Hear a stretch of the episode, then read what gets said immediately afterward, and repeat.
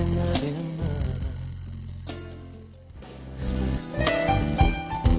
Esta es la nota 95.7. Conoce de todo.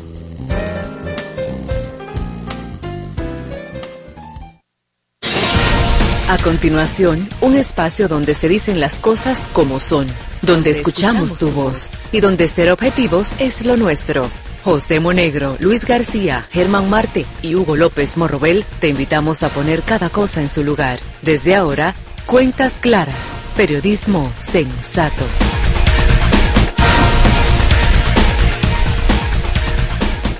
Muy buenos días, señoras y señores. En el aire Cuentas Claras, el mejor espacio periodístico de la radio en República Dominicana y que llega a todos ustedes de lunes a viernes por la nota que emite sus señales en la frecuencia 95.7 en FM. Estamos en la web en www.lanota957fm.com y para contacto telefónico 809-541-0957 y 1809-200-0957. Este último se encargo para las llamadas nacionales e internacionales. Hoy es martes y estamos a 3 de octubre del año 2023, un día como hoy 3 de octubre de 1714, el rey Felipe V de España aprobó la constitución de la Real Academia Española de la Lengua, la RAE, fundada el 3 de agosto del año 1713 en Madrid, España. La RAE, en esencia, es una institución de índole cultural que tiene la misión fundamental de velar porque los cambios eh, que experimente la lengua española en su constante adaptación a las necesidades de sus hablantes no quiebren la esencia, la unidad que mantiene en todo el ámbito hispánico, dijo Oliver Wandel Holmes. Toda lengua es un templo en el que está encerrada el alma del que habla. Buenos días, don Hugo López Morrobel. Muy buenos días, don Luis García. Buenos días a todos los amigos que han decidido sintonizar cuentas claras. Continúan los problemas atmosféricos en toda el área del Caribe. Eh, sin embargo, aquí que se hablaba de que Franklin iba, Phillips iba a venir.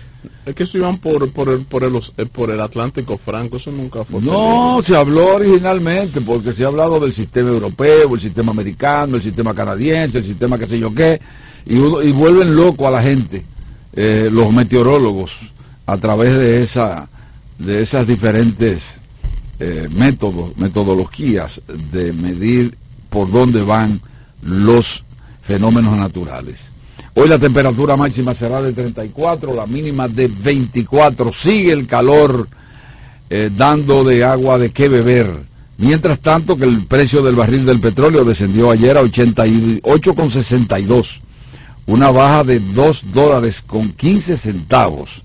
Por su parte, el precio del dólar se sigue cotizando a 57 con 27 el promedio. Si usted lo va a adquirir, si usted lo va a vender, se lo reciben entre 55, 55, 50 dependiendo. Si usted lo va a comprar, usted dijo. Si usted lo va a comprar, está 57 con 27 promedio. Ah, pero ha subido algo entonces. Eh, lo que pasa es que hay diferencias en cuanto a los bancos. Por ejemplo, ahora mismo usted va a comprar en el banco de reserva lo mejor. Porque se lo venden a 56 con 85. Pero no le venden un máximo de más de 2 mil dólares. No, no, le venden hasta 8. Seguro. Seguro, bueno, yo el otro día fui a comprar 8 mil y me vendieron cinco. Eh, porque, hay un banco, déjeme decirle, hay un banco que le vende hasta dos mil eh, al precio normal. Y de ahí en adelante. De ahí en adelante tienen, parece, su propio, como su propia agencia interbancaria, por decirlo de alguna manera. Y entonces le venden, usted quiere tanto, bueno, le vendo tanto, pero, pero la tasa es diferente. Mire, en el Banco de Reserva, por ejemplo, se lo recibe, hoy usted va a, venderlo, ¿verdad? Y se lo reciben a 55 con 45. Si usted lo va a comprar a 56 con 85. Pero yo le voy a poner un caso. Pero hasta dos mil dólares. Yo le dije que cambié 8. Bueno. Entonces, fíjese, por ejemplo, el Scotia Bank se lo recibe a 55 con 5. Es decir, que hay una diferencia de 40 cheles en cuanto al, al banco de reserva, pero se lo venden a 56.95. Pero si usted busca luego entonces las agencias de cambio, hay una que se lo recibe, por ejemplo, cambio extranjero, 55 pesos. Usted lo va a vender, le dan 55. En una agencia de cambio. Sí, pero si usted lo va a comprar a 57 con 12. Pero hay otras que peor, el Capla. Si usted lo va a vender, se lo reciben a 56 con 80. Si usted lo va a adquirir a 57 con 20.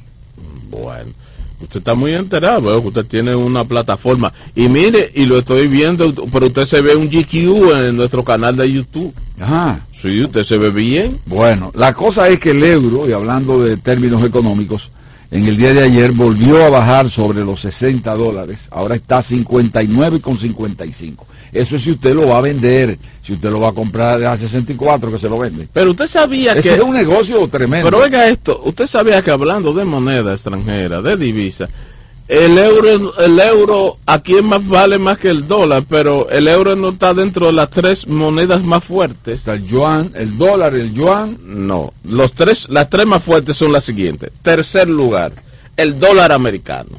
No, la libra esterlina ya bajó muchísimo. Segundo lugar, la libra esterlina. Yo no creo sí, que- llévese de Es mí que que, yo- estoy al bueno, día, sería el Y precio. en el primero, El yuan. ¿Cuál? el dinar cuartí De Dinamarca. de Kuwait. No, no. no. Ah, pero le estoy diciendo, esa es la moneda más cara hoy. Bueno, en podría ser la más cara. Ahora, ahora mismo el dólar y después el- el- la moneda china son las que tienen. Usted dice remember, que es la moneda china. eh, No es el yuan. Antes. Bueno, eh, la que aparece con Mao Zedong ahí adelante. Sí, sí, sí. Sí, porque son la- las dos economías más grandes. Inglaterra, por ejemplo, que puede tener la libra esterlina cara, pero no llega ya a los espacios. Inglaterra ha reducido muchísimo su, su, su radio de acción a nivel del mundo. Sí, lo que sucede es que ya hay mucha distancia cuando en la primera revolución industrial con el vapor la hizo Inglaterra. Sí, ¿En pero- el mundo? Sí, pero ya. No, eso ha bajado. ya. Bien, él va a seguir, aunque siguen regalando huevos, Bueno, ahí hay un lío. pero, pero el huevo se mantiene a precio altísimo. Yo no me explico por qué. Si han regalado un Pero millón- ayer usted en el monumento que está en Moca, yo porque no me pude desplazar, pero ayer lo estaban el regalando. movimiento, el, el- Hay monumentos. La Plaza del Agricultor. Sí, Yo sí. fui a la inauguración Sí, de eso. Ahí eh, lo estaban regalando los En el año de huevo. 79 fui yo con don Antonio Guzmán, que fue quien inauguró esa plaza. La Plaza del Agricultor. Pues ayer, ayer lo estaban regalando el huevo ayer. Y tú dices que, ¿por que-? Por- todavía está caro. Pues eso es lo que les digo, que no se concibe el hecho de que haya tanta producción de huevos y que los establecimientos comerciales en los supermercados, el huevo se mantenga todavía a los precios, porque no baja. Oh, Aquí hay especulación también, ¿eh? Sí, sí, sí. Que, bueno. Hugo, Dígame. ¿y la política? Bueno, la política está bastante, bastante interesante. Los eh, vimos a los dos precandidatos, a los tres, pero vamos a decir dos. Guido Gómez Mazara y, Rafa- y Ramón Alburquerque, que salieron derrotados, pero en una forma aplastante. Que eso se sabía. Eh, Mm, Pero yo pensé que Guido iba a conseguir algo más. Bueno, Guido había alegado una serie de, de- de factores que como fue el voto de los dominicanos en la diáspora, que él entendía que esa gente, y ha sido su discurso, no se iba a vender por 200 pesos ni un plato de comida. Pero realmente Guido iba a sufrir un- una derrota aplastante. Eh, el Ramón Alburquerque eh, se sabía también con un discurso Sí, sí, lo de Ramón Alburquerque. Pero lo que me llama la atención es eh, la señora que estaba también. A la señora Ortiz. Ortiz, esa. No, a esa la pusieron, déjeme decirlo, no nos vamos a engañar. A esa la pusieron para si eh, Guido y Ramón hacían una rabieta y se retiraban para legitimar el proceso. Vamos a estar claro, Hugo, con eso. No nos engañemos, porque tampoco nos pueden mandar a, a uno engañarlo y ese tipo Eso de se cosas. hizo una vez. Eso era una, un lajarazo. una estrategia. Eso era un lajarazo, vamos a estar claros. Una estrategia que hizo Balaguer con la Con la Jarabugo. Jarabugo, Sí. en las elecciones del 74. Exactamente. que se retiró el acuerdo de Santiago. Entonces ahí había, él no participó solo porque ahí estaba en la jaraza. Exacto. Se prestó para eso. Pero eh, vimos ya a un Guido Gómez Mazara y a Ramón Alburquerque adhiriéndose, apoyándola. Hoy no le queda de otro. Porque entonces enfrentar eso era exponerse a que lo votaran. Sí, sí. Eh, El que sí, sí, sí se hizo valer, miren esto, eh, fue Fulcar. Usted sabe que a Fulcar lo habían votado como un can realengo. ¿Sí o no? No, En no el PRM, claro que yo no sí. creo que lo votaran. A él- Claro que sí, a él lo un can realengo. A él lo relegaron. Eh, lo tenía, es más, eh, vaya a ver si él forma parte de la dirección política del PRM. No, él no forma parte de la, de la, del- de la, de, de la dirección política del PRM. Pero como el que tiene históricamente ha tenido contacto con las bases y como lo necesitaban, Lo llamaron. lo llamaron.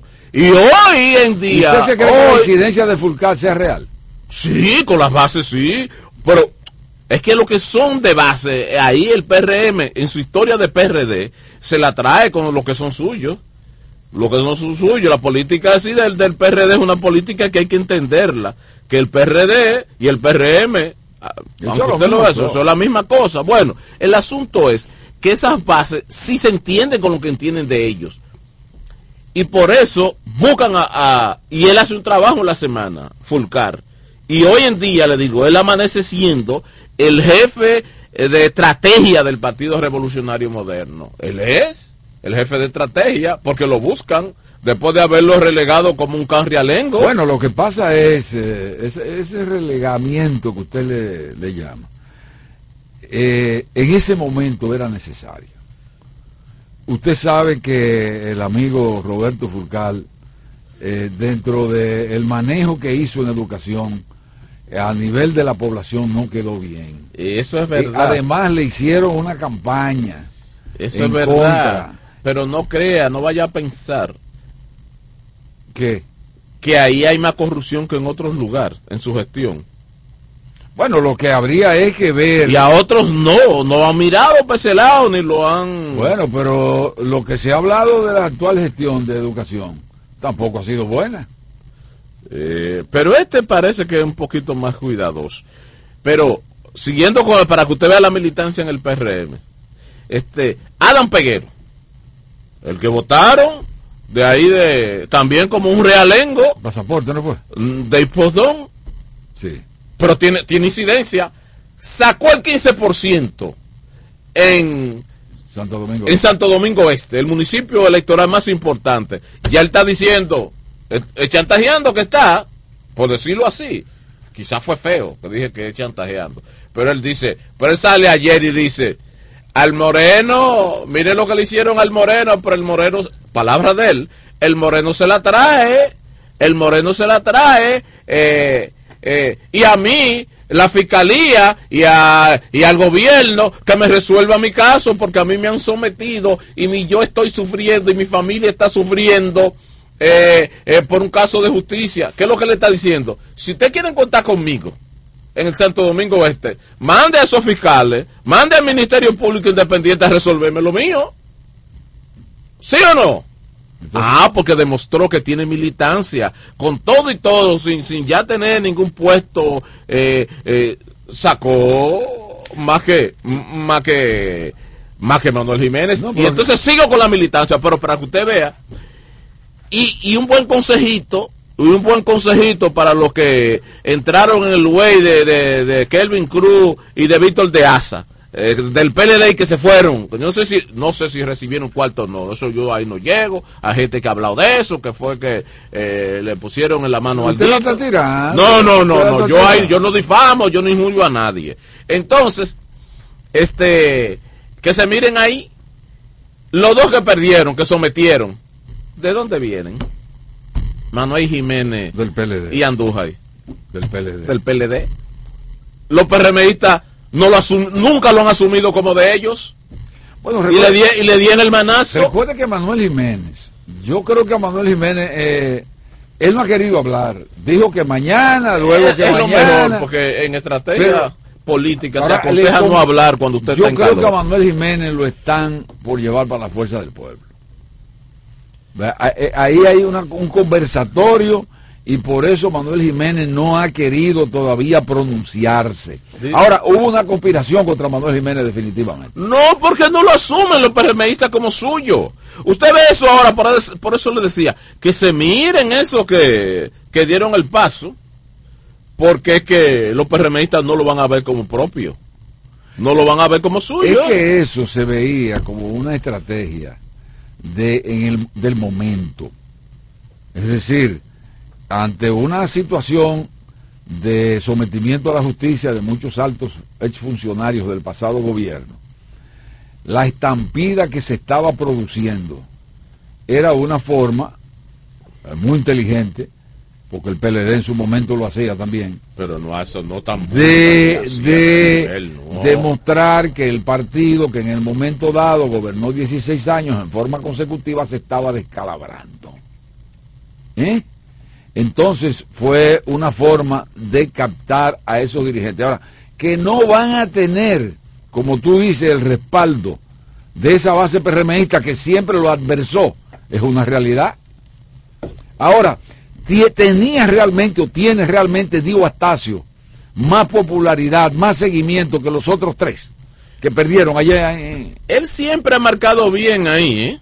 En Santo Domingo Este hay que decirlo. Él siempre le ha marcado bien. Este, el que yo pensé que podía ganar por ser más vinculado a las bases era el diputado Bertico Santana. Eh, Bertico se quedó en un tercer lugar. En, en, segundo lugar. En segundo fue. En segundo lugar. Sí, entonces, eh, en eso estamos. Ah, y otra cosa que me dijeron, dándole lectura, yo digo, no, pero salió bien parado el PRM y Luis Abinader con poquito más de un millón de votos que se movilizaron a votar. Y alguien me dijo, eh, Luis, eh, le voy a, no le voy a, porque yo sé que su, su formación no es en ciencia exacta, ni matemática, ni física, y entonces, pero por eso nada más le, solamente le voy a poner una, una, algunos problemas de, de primer grado de, resolución matemática. Son los simples, los que se pueden solucionar con simple pensamiento. la verdad que usted ha venido hoy muy complejo. Eh, no, no, no, y me dice, y me dice, haciendo argucias de matemática, y me dice, saliéndose de lo, de lo que usted, de lo que usted es experto, de la, de la filosofía, de lo electoral, y me viene a mí con una serie de subterfugios en el día de hoy para justificar una serie de vainas. Oiga, eso, oiga eso. Oiga eso, mire, mire Hugo, entonces, este, me dice, eh, mire un asunto. No es como usted está diciendo, creo que está equivocado, señor Luis. Porque usted sabe que ya a mí me tratan de señor y de don. No, porque ya usted es un viejo. Sí, sí, entonces me dicen, mire, señor Luis, haga el cálculo. Yo, yo le voy a dar el cálculo. El Luis Abinader consiguió dentro de su partido, con el padrón de su partido, un 28%. Del total del padrón. Del total del padrón de su partido. Ahora, si eso en su partido con un 28 del total de su padrón, del resto que no es de su padrón, él va a pasar el 50% para ganar unas elecciones. Eso es para pensar. Mire, eso es para pensar. Yo, eh, eh, en términos matemáticos, esa persona puede eh, tener razón en términos matemáticos. Ahora, le voy a poner un caso. Durante los procesos de internos, normalmente no se moviliza más de un 30, 40, 50% de la, de la membresía de un partido político. Pero entonces yo le voy a hacer un cálculo matemático, se me ha ocurrido ahora. Y voy a ah, sí, adelante, no, no, porque usted, porque usted sí, pues es su área de competencia, esa no es la mía. Le voy a decir, el PRM tiene de acuerdo a su padrón oficial, que yo no creo en esos padrones porque siempre lo alteran, todos los partidos. Pero póngale que sean dos millones y medio, que no llegue a los tres. Si votó casi un millón por el presidente, póngale usted que votara el 50% de, de la membresía del PRM. Si votase el 100% de la membresía, serían casi dos millones de votos porque Guido iba a sacar más o menos el mismo promedio. Sacó 27 mil. En, el 2004, el 2024 con, con 2 millones un partido no gana la las Pero espérese, yo le voy a llevarlo. Se lo estoy poniendo bajándoselo. Guido iba a sacar 54 mil. Es decir, que el presidente iba a sacar dos millones de votos.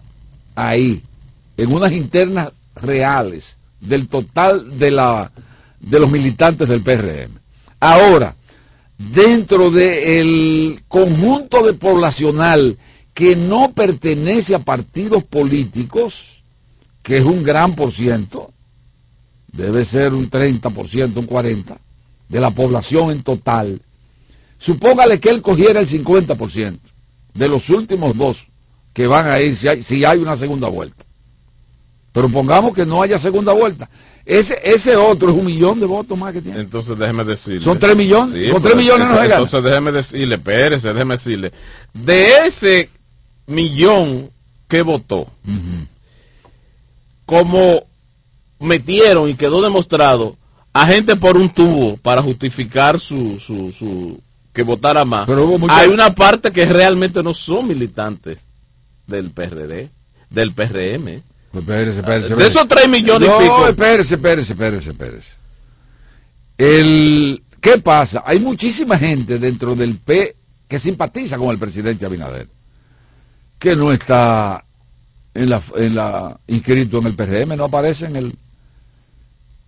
Sí, siempre ¿En aparece. el listado? Que hay gente, hay buena parte que te vota que no son, que no están afiliados a una voy. más simpatiza, eso es verdad. Él ahí va a conseguir algo más. Alguito más. Sí, él va a conseguir, por supuesto que sí. Hoy no se había dicho siempre la teoría de que había más, él tenía más gente fuera que dentro del PRM. Pero, pero, pero el matemático también me agregó lo siguiente. Ay, ay, no, es la política las matemáticas no se dan así. Espérese, no, es pero, no, claro, porque es una ciencia social, Eh, es una ciencia social. eh, eh, eh, sí, pero yo pero estoy diciendo, que- no que- le estoy diciendo que la, que la política es que- funciona así, le digo que el matemático me dijo. No, no, pero no es lo que le diga el matemático, es lo que es la política. Entonces, entonces- usted lo que tiene que hacer es lo siguiente. Como experto en elecciones y en política y sociología, aplicarme la matemática y llevármela ahí, no la, la- eh, lo Sí, otro, a la terminarlo, matemática. déjeme terminar lo que él me dijo. Y él me dice, Ajá. él me dice, tú sabías que ahí hubo un altísimo voto de, pro- de protesta superior al que quedó en segundo lugar. Digo, ¿cómo así? Explícame eso, porque tú sabes que yo no, ese no es mi mundo, yo no entiendo mucho esas cosas. Me dice, hay poco más de 41 mil votos en blanco. El voto en blanco significa mucho. Significa que, que a usted lo obligaron a ir a votar en un mundo que usted no quería. No, además usted quizá usted no se- esos votos en blanco usted no se sentía representado por ninguno de los tres. Eso, eso, eso, eso podría ser. Ahora, ¿usted sabe qué fue? Que muchos empleados públicos lo obligaron. No, Sí, ¿Dónde están sí. dónde Ah, están? no, yo estoy diciendo lo que me dijo el matemático y me dice. Pero que el matemático y no pone puede- también el No. doble rayado. Es que el matemático no puede saber eso, porque si usted me dice que, bueno, eh, dentro de me dijo, hay 55.7 de gente en esa Mire. situación que votó en protesta que superó incluso lo que sacó Guido Gómez Mazara. Yo le voy a decir lo siguiente, a ese matemático, amigo suyo, Yo estoy le diciendo. va, y- a, le va a pasar lo que le pasó a García de la Concha, el gran matemático dominicano, que se puso a inventar diciendo que la teoría de, de Newton, Ah. de Einstein, ¿Cuál? de la relatividad. no era cierta. Y finalmente, eh, García de la Concha tuvo que meterse la lengua mo- Bueno, allá. claro, porque eso, eso fue una teoría. Bueno, pero es- ese me parece a ese Ah, matemático. bueno, pero- sí. y finalmente él terminó con esto diciendo. Oh, me ah, dice, no, oíste, se me dice, matemática. este, oiga lo que me dice. No, no, porque es que a, mí- a mí como como como incauto, como como desconocedor de estas cosas, yo, Incauto- yo me quedé Usted incauto no es. eh, o ignorante de estas cosas de la ciencia Usted no es matemática. incauto ni, ni pendejo tampoco. Eh, entonces me dice, eh, vamos a ver lo del millón de votos, que es una buena suma. no, yo creo que nunca antes ningún partido. No, no, y me dice, a ver, a ver, me dice, chequean, vamos a chequear lo siguiente, el municipio electoral con competencia, es decir, que ahí movilizaron gente, se llama Santo Domingo Este. Me dice, me retó, ¿cuánto votaron? digo 60 mil personas en Santo Domingo Este. En el más grande. ¿Cuánto en el otro que había competencia, que es, también es importante? Santo Domingo Oeste. 95, eh, 35 mil, son 95 mil entre esos dos grandes municipios. Sí, tiene más de un millón de casi. Eh, Tiene un millón de votos casi. Son- Total, del total de la votación. Sí, sí, el Gran Santo Domingo tiene, tiene un millón y, no, tiene dos millones y pico. Entonces me dice, si en esos dos municipios que hubo movimiento para que se votase, solamente los que compitieron entre todos sumados tiene 95 mil pesos, eh, 95 mil votos. ¿Usted cree que haciendo un prorrateo, yo no sé lo que es prorrateo, pero me dijo así, es un prorrateo, ¿usted cree si que, usted que no se sabe qué es un podía? prorrateo, ¿cómo usted viene ahora a decirle a la gente? No, que- porque yo no me estoy dando el crédito, no, No, me estoy dando el crédito, estoy diciendo el matemático amigo mío que me dio esos datos. Mire, Esas son cosas para pensar. Yo le voy a decir lo siguiente. En las primarias, tradicionalmente, no todo un simpatizante se moviliza a favor de X candidato. Además, cuando hay eh, supuesta supremacía en cuanto a la a la votación que cree usted que puede ocurrir, por ejemplo, mucha gente diría, bueno, digo, Astacio va a ganar y no se moviliza y dice, no, no, porque ya eh, eso es seguro y eso le pasa a mucha gente. Puede ser, sí, Ahora, sí, yo sí, entiendo que usted dice. que en una- en cuando una- no hay mucha competencia, pero se sabe, dice, bueno, pues yo no voy, ¿para qué me voy a movilizar? Si fulano va a ganar. Entonces, es un asunto. Vamos a darle paso a saludar en el día de a José P. Monegro, director del periódico El Día, coordinador general de Cuentas Claras. Buenos días. Buenos días. Se fue. El micrófono que no, no está muy, no está muy, digamos. Bueno, eh, vamos a ver si hacemos contacto nueva vez con José. Mire, el, la noticia yo creo, ya dejando un poquito la... La política. La Que política. entusiasma, ¿eh? Sí, sí. Porque mira cómo, mire cómo ese matemático no se envolvió. ¿no? Sí, sí, sí, pero no me venga a mí con ese matemático. Oh, Eh, ese matemático, las, las, las cantidades y los cálculos de él se van a pique. Hay que ver, yo lo que sigo insistiendo es, si no hay esa movilidad, tenemos, Ay, tenemos, tenemos a Monegro ya. Sí. Buenos días. Buenos días, Luis García. Buenos días, Hugo Pomorrodel. Buenos días, Wilkin de la Cruz, área. Todos los amigos que han decidido estar bien informados, escuchando cuentas claras, donde hacemos periodismo sensato. En poco nos estaremos viendo en vivo en cabina. Estoy aquí en medio de, los de los tapones. Yo me río un poquito del matemático de Luis, sí, que es porque ese matemático de lo que no sabe de política. exactamente. No No, yo, yo tuve la, tuve la, la, la responsabilidad de decir que, Que no que, que era un asunto mío, sino que Sí, fue sí, matemático. pero tú lo estás dando como un hecho, un matemático No, no, malo. Eh, eh, El matemático tiene un problema. Sí. Y es que quien contó los votos y organizó el proceso fue la Junta Central Electoral. Es decir, que en esa oportunidad, en unas elecciones cerradas también, no se pudo, no se podía hacer colchón, como ha ocurrido en otros procesos de partidos políticos, incluyendo el PRD. El colchón se lo inventó el PRD para los procesos electorales abultar el, el número, porque no eran lo suficientemente sinceros como para reconocer y admitir que los procesos internos los partidos no tienen una participación eh, amplia. Quienes participan en el proceso interno, lo que tienen un mayor compromiso partidario. Entonces, ese millón veintiocho mil votos lo contó la Junta. Es decir, que el matemático hay que darle ese dato. Sí, pero, también, Sí, porque sea, tradicionalmente, a menos- Monegro, a menos que el matemático, al menos que el matemático forme parte ahora de, de- de un proceso de empezar a desacreditar a la Junta Central Electoral desde ahora y que diga que la Junta Central Electoral está alterando resultados. bueno, Alburquerque dijo eso, yo no me atrevo a decir eso. Después se No, no, retrata un poco. puede- pueden decirlo, recuerden que en el proceso, en, una primaria abierta que se organizó el, el Partido de la Liberación Dominicana en el proceso pasado, uno de los candidatos, su argumento fue que la Junta le metió un algoritmo y por eso produjo hasta una división. Sea, no se Y, puede... y lo- y el papel de la Junta era contar. Eh, si en una, si de repente ahí en una, una de esas, No, te- él no habían- tenía, no tenía habían- control realmente del sufragio. habían urn, habían boletas ya pre, cosas que, que no pro- ha pasado en este país. Eso- Ahora, eso es no, tenía- no tenían los otros dos representantes ahí. Bueno, una de las denuncias fue esa, que en principio no tenían en todos No, los pero eso es- todo el mundo sabía lo que iba a sacar Burquerque y lo que iba a sacar Guido Gómez Mazar. Entonces, el proceso, el- eso fue un proceso que organizó la Junta Central Electoral, por lo tanto, el millón veintiocho mil está certificado por la Junta Central Electoral, a menos que Eso ahora es verdad. Eso es el verdad. matemático, que el matemático forme parte de una campaña que se vaya a iniciar para desmeritar a la Yo, Junta yo, no, yo no creo que la Junta la vayan a... Ahora, eso vayan no, a eso no es un matemático de invento. Perdón. No, no, no. ¿Es Monegro? No, esto por un no. lado. Por otro lado, Eh, Es un matemático de invento.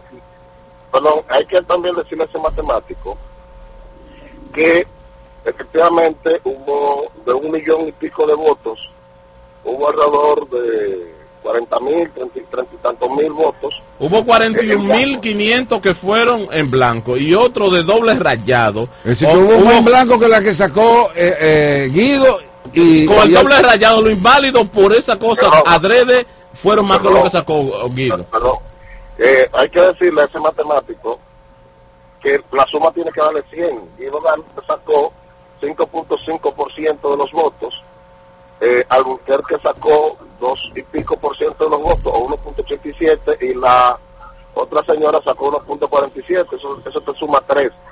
Y, ahí- y Abinader sacó 1.21. Es decir, eso te suma 8 más, eh, más 91, a menos que al matemático en la totalidad le dé más de 100. Ah, no, no, no, pero ahí, ahí no, ahí, ahí, ahí él te mandaría a la escuela. Porque él te va a decir, espérese don, espérese don, usted viene de la perito, lo sé, viene de la perito y todo eso, y lo enseñaron a contar ahora. En procesos electorales, don, le van a decir, oiga No, esto, pero escuche. Espérate, Luis, Luis, déjame terminar, espérate. Sí. Para que no vaya a confundirse. Entonces, hay que decirle al matemático que el millón veintiocho mil fueron los votos emitidos, los votos emitidos, y que de los votos emitidos fueron votos válidos el 97% de los votos. Por lo tanto, a menos que él le dé más de 100%, 97, menos 100, te da 3. O sea que entre los votos nulos, porque el de doble rayado es un voto nulo, y el en blanco es un voto que quiere decir disgusto. Quiere decir disgusto.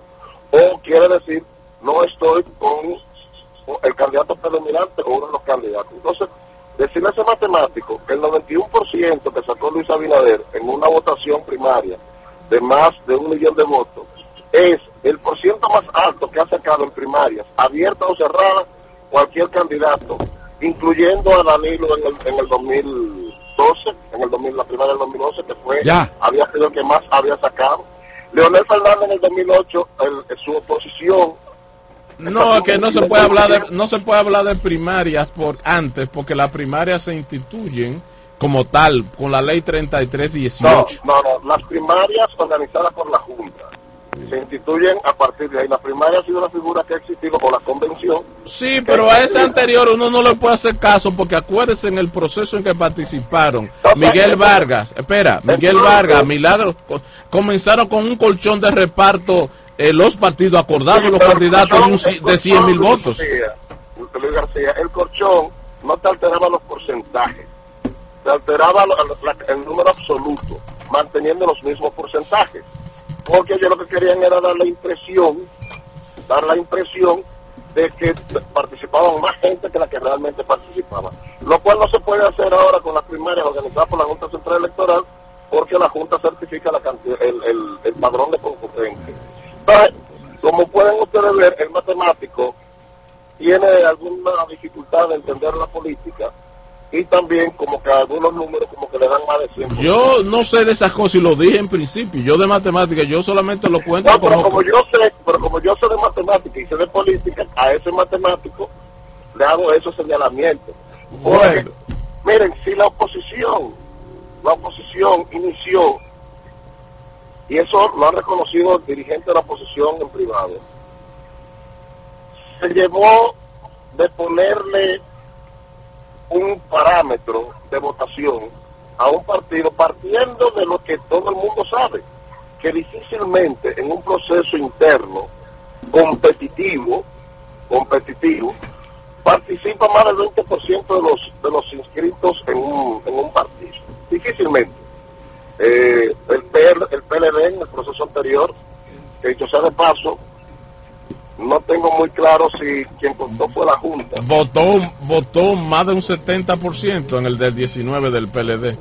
No, no, no, estoy hablando de ahora, del proceso de ahora en el que cogieron a Abel Martínez, en un proceso, no sé, no, no recuerdo si quien contó fue la Junta Central Electoral, realmente no lo, no lo recuerdo. Lo ¿por dónde tú vienes? y lo dudo porque la Junta Central Electoral no reconoció aquel proceso, no reconoció ese proceso, simplemente le prestó los equipos y no lo reconoció porque entendía que estaba violando la ley electoral.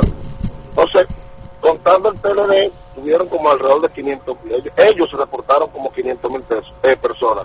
Distinto a este proceso que sí lo organizó la Junta Central Electoral y la cantidad de participantes de la Junta Central Electoral. Por lo tanto, yo le digo al matemático que la oposición al, al oficialismo como que debe coger otro camino y no irse por la participación, porque no le va bien. Con el Yo te he puesto el- el- el- los números matemáticos. Tenemos que hacer una pausa y Sí, pero yo más. le digo que el matemático que se invente otra cosa. Bueno. Porque si hacemos un cálculo en la, una votación general, serían sobre los 3 millones que sería el presidente Abinader. Vamos a la pausa y retornamos con más encuestas claras. Escuchas Cuentas Claras en 95.7 La Nota. Conoce de todo. Somos dominicanos cuando compartimos lo que tenemos con los demás. Cuando nos reímos de los obstáculos o lloramos de la risa. Somos dominicanos cuando le ponemos ritmo al silencio. Cuando somos el alma de la fiesta y cuando decimos con orgullo de dónde somos. Por eso, lo dominicano se pega. Porque cada día más estamos orgullosos de estar mejor. Gobierno de la República Dominicana. El mundo ya es muy complejo. Por eso, queremos hacerlo diferente. Simplificarte la vida. Para empezar, pondremos todos tus servicios, móviles y del hogar, en un solo plan, con más internet y aumento de velocidad a un solo precio. Así de simple. Y este es solo el comienzo. Altis, la red global de los dominicanos. Construir, operar, mantener, expandir y monitorear el sistema de transmisión eléctrico del país es la función de la empresa de transmisión eléctrica dominicana para proveer servicios de transporte de energía y telecomunicaciones de calidad, estable, eficiente y permanente, impulsando el desarrollo económico, social y ambiental de la República Dominicana. Seguimos trabajando para unir el país con energía. Empresa de Transmisión Eléctrica Dominicana, ETED, uniendo el país con energía. Somos dominicanos cuando compartimos lo que tenemos con los demás. Cuando nos reímos de los obstáculos o lloramos de la risa. Somos dominicanos cuando le ponemos ritmo al silencio. Cuando somos el alma de la fiesta y cuando decimos con orgullo de dónde somos. Por eso, lo dominicano se pega. Porque cada día más estamos orgullosos de estar mejor. Gobierno de la República Dominicana.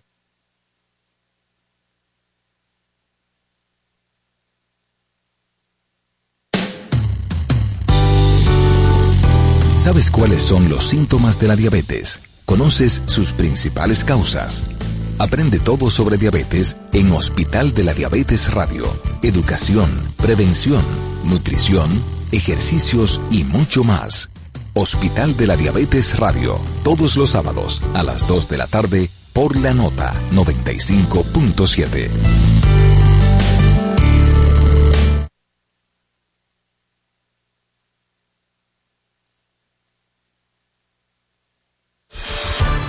Nada de confusiones. Estamos con Cuentas Claras. Periodismo sensato. Este segmento llega a ustedes gracias a Ban Reservas, el banco de todos los dominicanos. La acción. La victoria. La emoción. En Cuentas Claras. Esto es Deportes con Hugo López Morrobel. Buenos días, señores, muy buenos días, ¿cómo están todos ustedes? Ayer las reinas del Caribe fueron recibidas por el presidente Luis Abinader en el Palacio Nacional eh, el mismo protocolo. Ahora, cuando ya se iba a terminar el acto, el presidente se devuelve y anuncia la construcción de un centro de alto rendimiento para voleibol, que eh, fue la noticia principal, porque muchos saludos, muchas felicitaciones, ustedes ganaron, clasificaron para París, perfecto, pero un centro de alto rendimiento para el voleibol sencillamente es un paso importante que desde hacía tiempo debió haberse dado. Lo que yo sí sigo lamentando es que un voleibol masculino que hace unas dos décadas estaba por encima del voleibol femenino no haya podido rescatarse. ¿Por qué? Porque no ha habido nadie, eh, no ha habido un empresario, no ha habido pues, los mismos gobiernos, no han hecho el esfuerzo porque el material en voleibol masculino que había en la República Dominicana era sencillamente de primer nivel. Hay que recordar aquellos famosos eh, intercambios en Villa Consuelo, en Villa Francisca, en San Carlos, en Los Minas. Es decir, había una serie de, de voleibolistas de primer nivel, pero eso se perdió, no hay ningún apoyo. Otra cosa que ha venido pasando es que la industria nacional, que era un soporte fundamental para el desarrollo de los deportes, se ha ido a pique. Se ha ido a pique porque la cervecería no apoya el deporte, después que la adquirieron los brasileños. Barceló lo vendieron a unos españoles, tampoco apoya a nadie. La Casa Brugal tampoco. Bermúdez, que en su época también era un soporte. E incluso Industria Meteoro, que estaba aquí en la Kennedy. Había unos equipos de, de béisbol superior, el propio Isaac Leaf con Toshiba, los famosos Atroboy.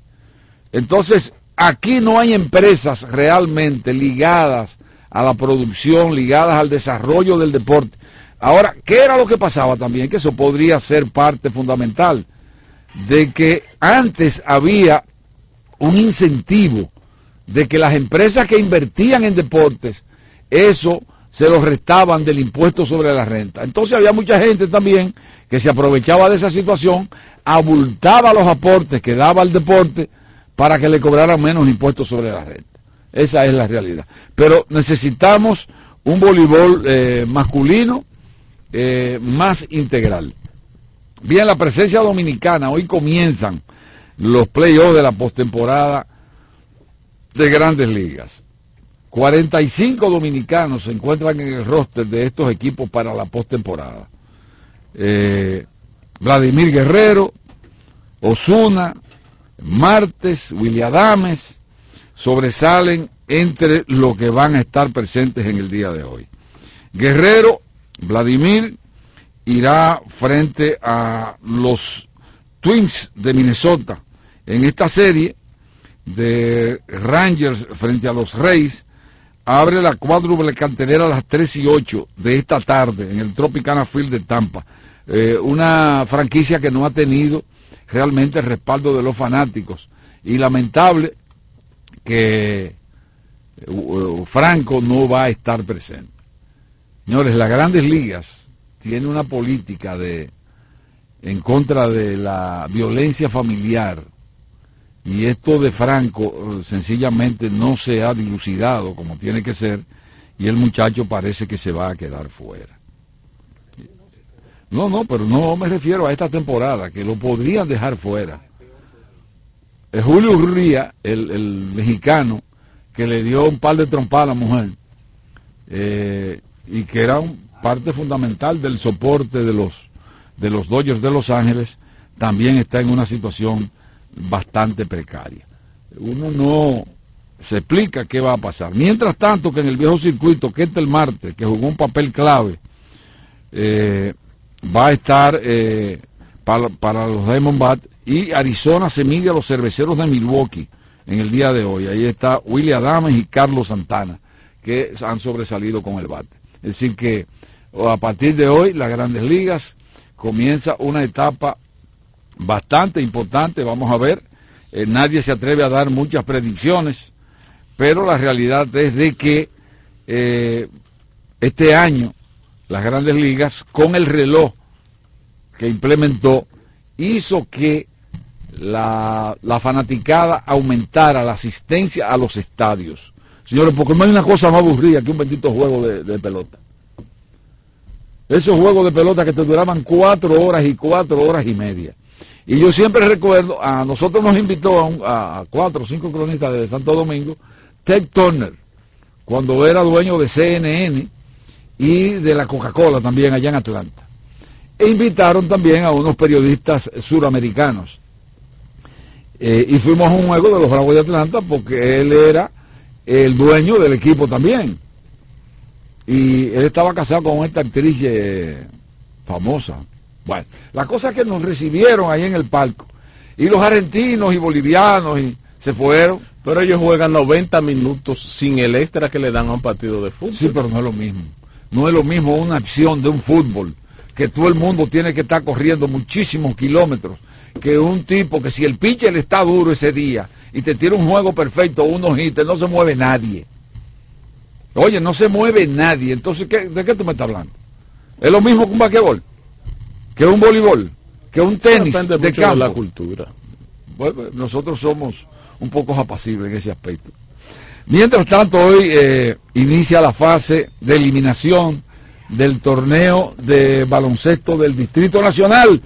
Y tenemos por aquí a, a- a Diego Pesqueira, quien es el presidente de la, siéntese aquí Diego, que es el presidente de la Asociación de Baloncesto Abadina. del Distrito Nacional, conocido como Abadina. Diego, yo he sostenido después hablamos de la, semi- de la, de la eliminación, que ustedes en la Abadina han, eh, pusieron un juego a las 9 de la noche, que es un abuso de parte de ustedes, porque salir a las once y media, dice Chu, que está por aquí con nosotros, que va a hacer la entrevista principal, Chu Vázquez, el ministro de Interior y Policía, que ha, bajado la, la criminalidad. Ahora, salir a las once y media de la noche de un Palacio de los Deportes para tú irte, por ejemplo, para Cristo Rey o para Los Minas, no es fácil. ¿Qué ha pasado que ustedes han puesto ese partido, el segundo, a las nueve de la noche? Mira, primero agradecerte, muy buenos días a cada uno de ustedes, pedirle permiso a nuestro ministro para poder hacer uso de la palabra.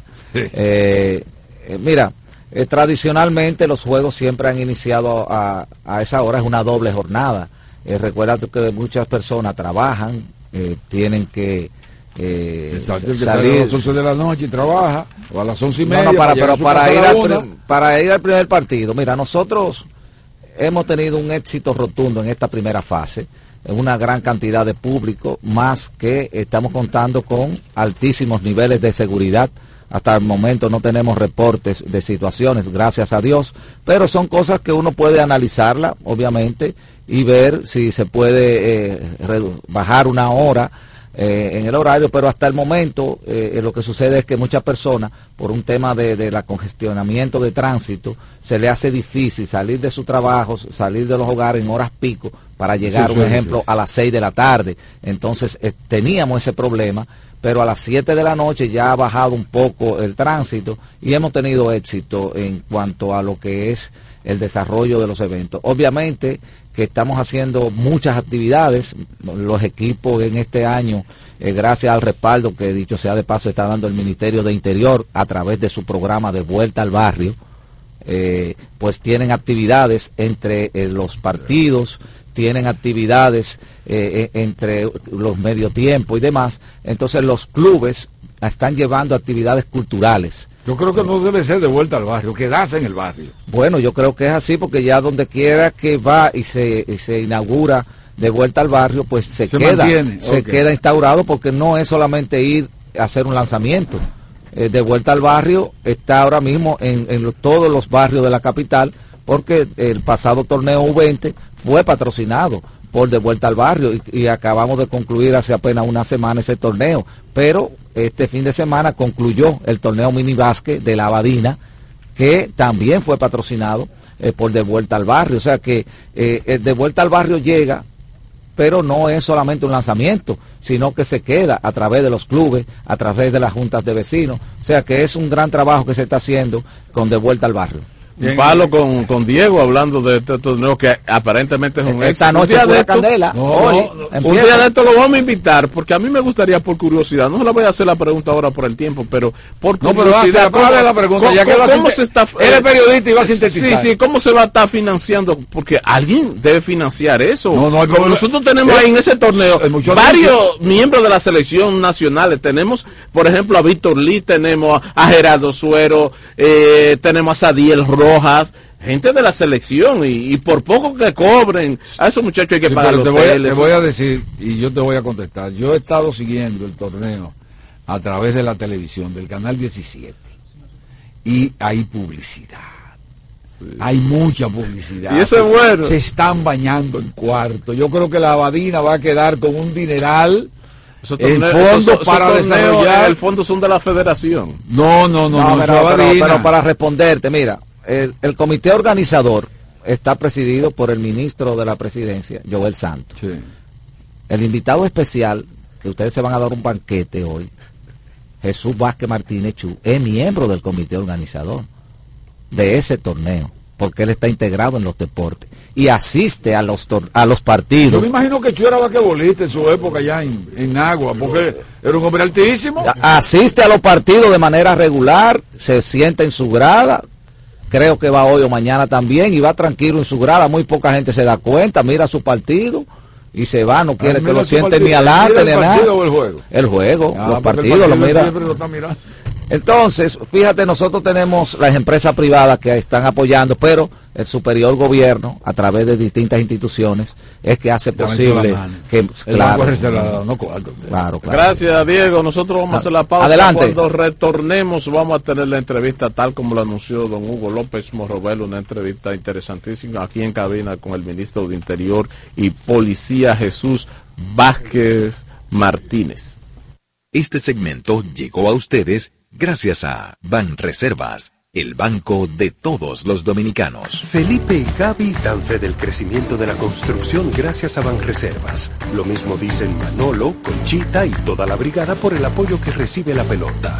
Muchos también son testigos del apoyo al arte y la cultura, y ni hablar de los que se benefician del programa de pignoración de arroz, como don Héctor y su gente. Que les cuente Jessica, que realizó su sueño ecoturístico con la ayuda de Expo Fomenta Pymes Banreservas. Los sectores construcción, pymes, deporte, arte, cultura, turismo y agricultura saben que detrás de uno que avanza hay muchos más echando hacia adelante. Banreservas, el banco de todos los dominicanos.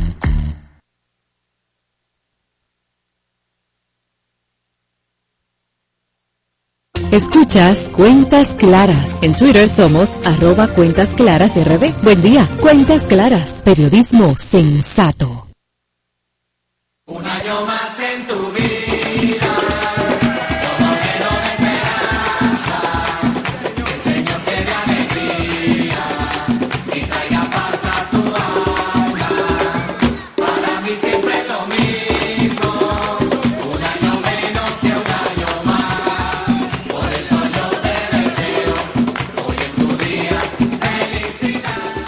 De cumpleaños en el día de hoy, el ex senador de Baní de la provincia Peravia, Wilton Guerrero, el ex pelotero Junior Félix, los ingenieros Juan Selman y Eddie Matos, el abogado Miguel Soto, también hoy de cumpleaños, el agrónomo Arsenio Monción, la abogada Cecilia Guerrero, el odontólogo Dulce María Contreras, el electricista Manuel Jiménez, que no es el alcalde, que no pudo poner la electricidad en 220 allá en Santo Domingo Este.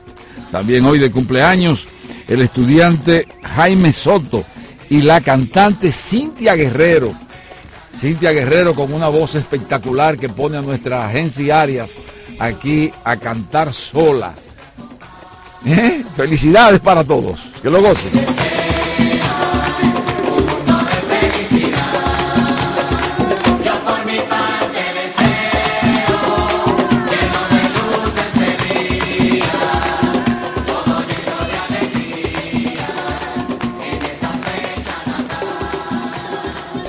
Escuchas Cuentas Claras en 95.7 La Nota.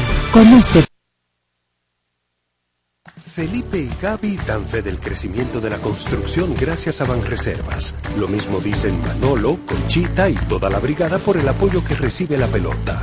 Muchos también son testigos del apoyo al arte y la cultura, y ni hablar de los que se benefician del programa de pignoración de arroz, como don Héctor y su gente. Que les cuente Jessica, que realizó su sueño ecoturístico con la ayuda de Expo Fomenta Pymes Banreservas. Los sectores construcción, pymes, deporte, arte, cultura, turismo y agricultura saben que detrás de uno que avanza hay muchos más echando hacia adelante. Banreservas, el banco de todos los dominicanos. Somos dominicanos cuando compartimos lo que tenemos con los demás. Cuando nos reímos de los obstáculos o lloramos de la risa. Somos dominicanos cuando le ponemos ritmo al silencio. Cuando somos el alma de la fiesta y cuando decimos con orgullo de dónde somos. Por eso, lo dominicano se pega. Porque cada día más estamos orgullosos de estar mejor. Gobierno de la República Dominicana. ¿Sabes cuáles son los síntomas de la diabetes? ¿Conoces sus principales causas? Aprende todo sobre diabetes en Hospital de la Diabetes Radio. Educación, prevención, nutrición, ejercicios y mucho más. Hospital de la Diabetes Radio, todos los sábados a las 2 de la tarde por la nota 95.7. Cuando sea grande, quiero ser fuerte e independiente. Quiero trabajar y construir un mejor país. Quiero luchar para que todos tengamos voz y que podamos crecer juntos. Quiero demostrar que es posible. Cuando sea grande, quiero inspirar a los demás. Quiero ser como mi mamá. Siendo ejemplo, podemos alcanzar el futuro que queremos. Banco BHD, el futuro que quieres. Sí, ya sabemos lo que piensas. Todos ofrecemos planes con mucha data, apps libres y roaming incluido. Pero nosotros también tenemos el internet que nunca se acaba. Pide puntos, dos por uno en cines y entradas a eventos. Trae tu número móvil Altis y recibe 50% de descuento por seis meses en este plan. Así de simple. Altis, la red global de los dominicanos. Somos dominicanos cuando compartimos lo que tenemos con los demás. Cuando nos reímos de los obstáculos o lloramos de la risa. Somos dominicanos cuando le ponemos ritmo al silencio. Cuando somos el alma de la fiesta y cuando decimos con orgullo de dónde somos. Por eso, lo dominicano se pega. Porque cada día más estamos orgullosos de estar mejor. Gobierno de la República Dominicana.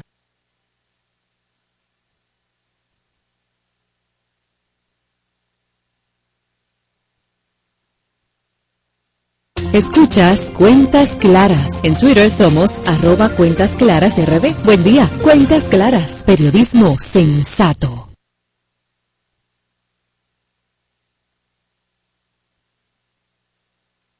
Este programa llega a ustedes gracias a Popular, a tu lado siempre. Regresamos con cuentas claras y vamos a darle la bienvenida en el día de hoy a las 7.58 minutos a nuestro compañero y amigo Germán Marte. Buenos días, Germán. Muy buenos días, mi querido Hugo López Morrobel. Buenos días a todos los compañeros, a Wilkin, a Monegro, Luis García, a Gensis Arias.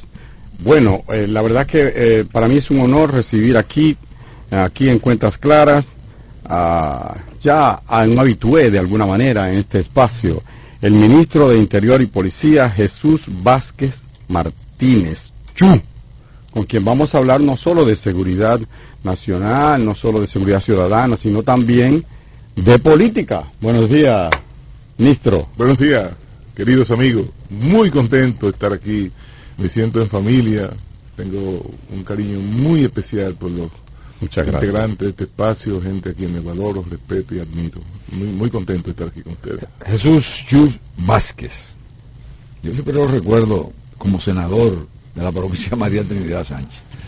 Chu, eh, se ha dicho en innumerables oportunidades de que la delincuencia ha venido reduciéndose en la República Dominicana. Hay sectores que eh, dicen lo contrario, e incluso lo ponen al hecho de muchos feminicidios, una serie de factores que yo siempre he abogado de que, que tiene que ver que un- una persona mate a otra por un lío de una deuda, por ejemplo. Pero realmente ha bajado, es la percepción que tienen ustedes o es la realidad. ¿Ha bajado la criminalidad en la República Dominicana? Mire, lo que nosotros analizamos cada semana son las estadísticas, la incidencia del crimen en cada territorio, cómo ha bajado, cómo la incidencia en cada, por ejemplo, nosotros tenemos territorios que históricamente eran los territorios más, más temibles del país. Por ejemplo, eh, la provincia de Duarte, San Francisco de Macorís. Decir que San Francisco de Macorís tiene una tasa de homicidio por debajo de dos dígitos es mucho decir. Santo Domingo Oriental está por debajo de dos dígitos. Te digo estos casos, ¿verdad? Que son pueblos emblemáticos que siempre había tenido una alta tasa de homicidio. Santiago de los Caballeros. Santiago, ¿cómo está? Por debajo de dos dígitos.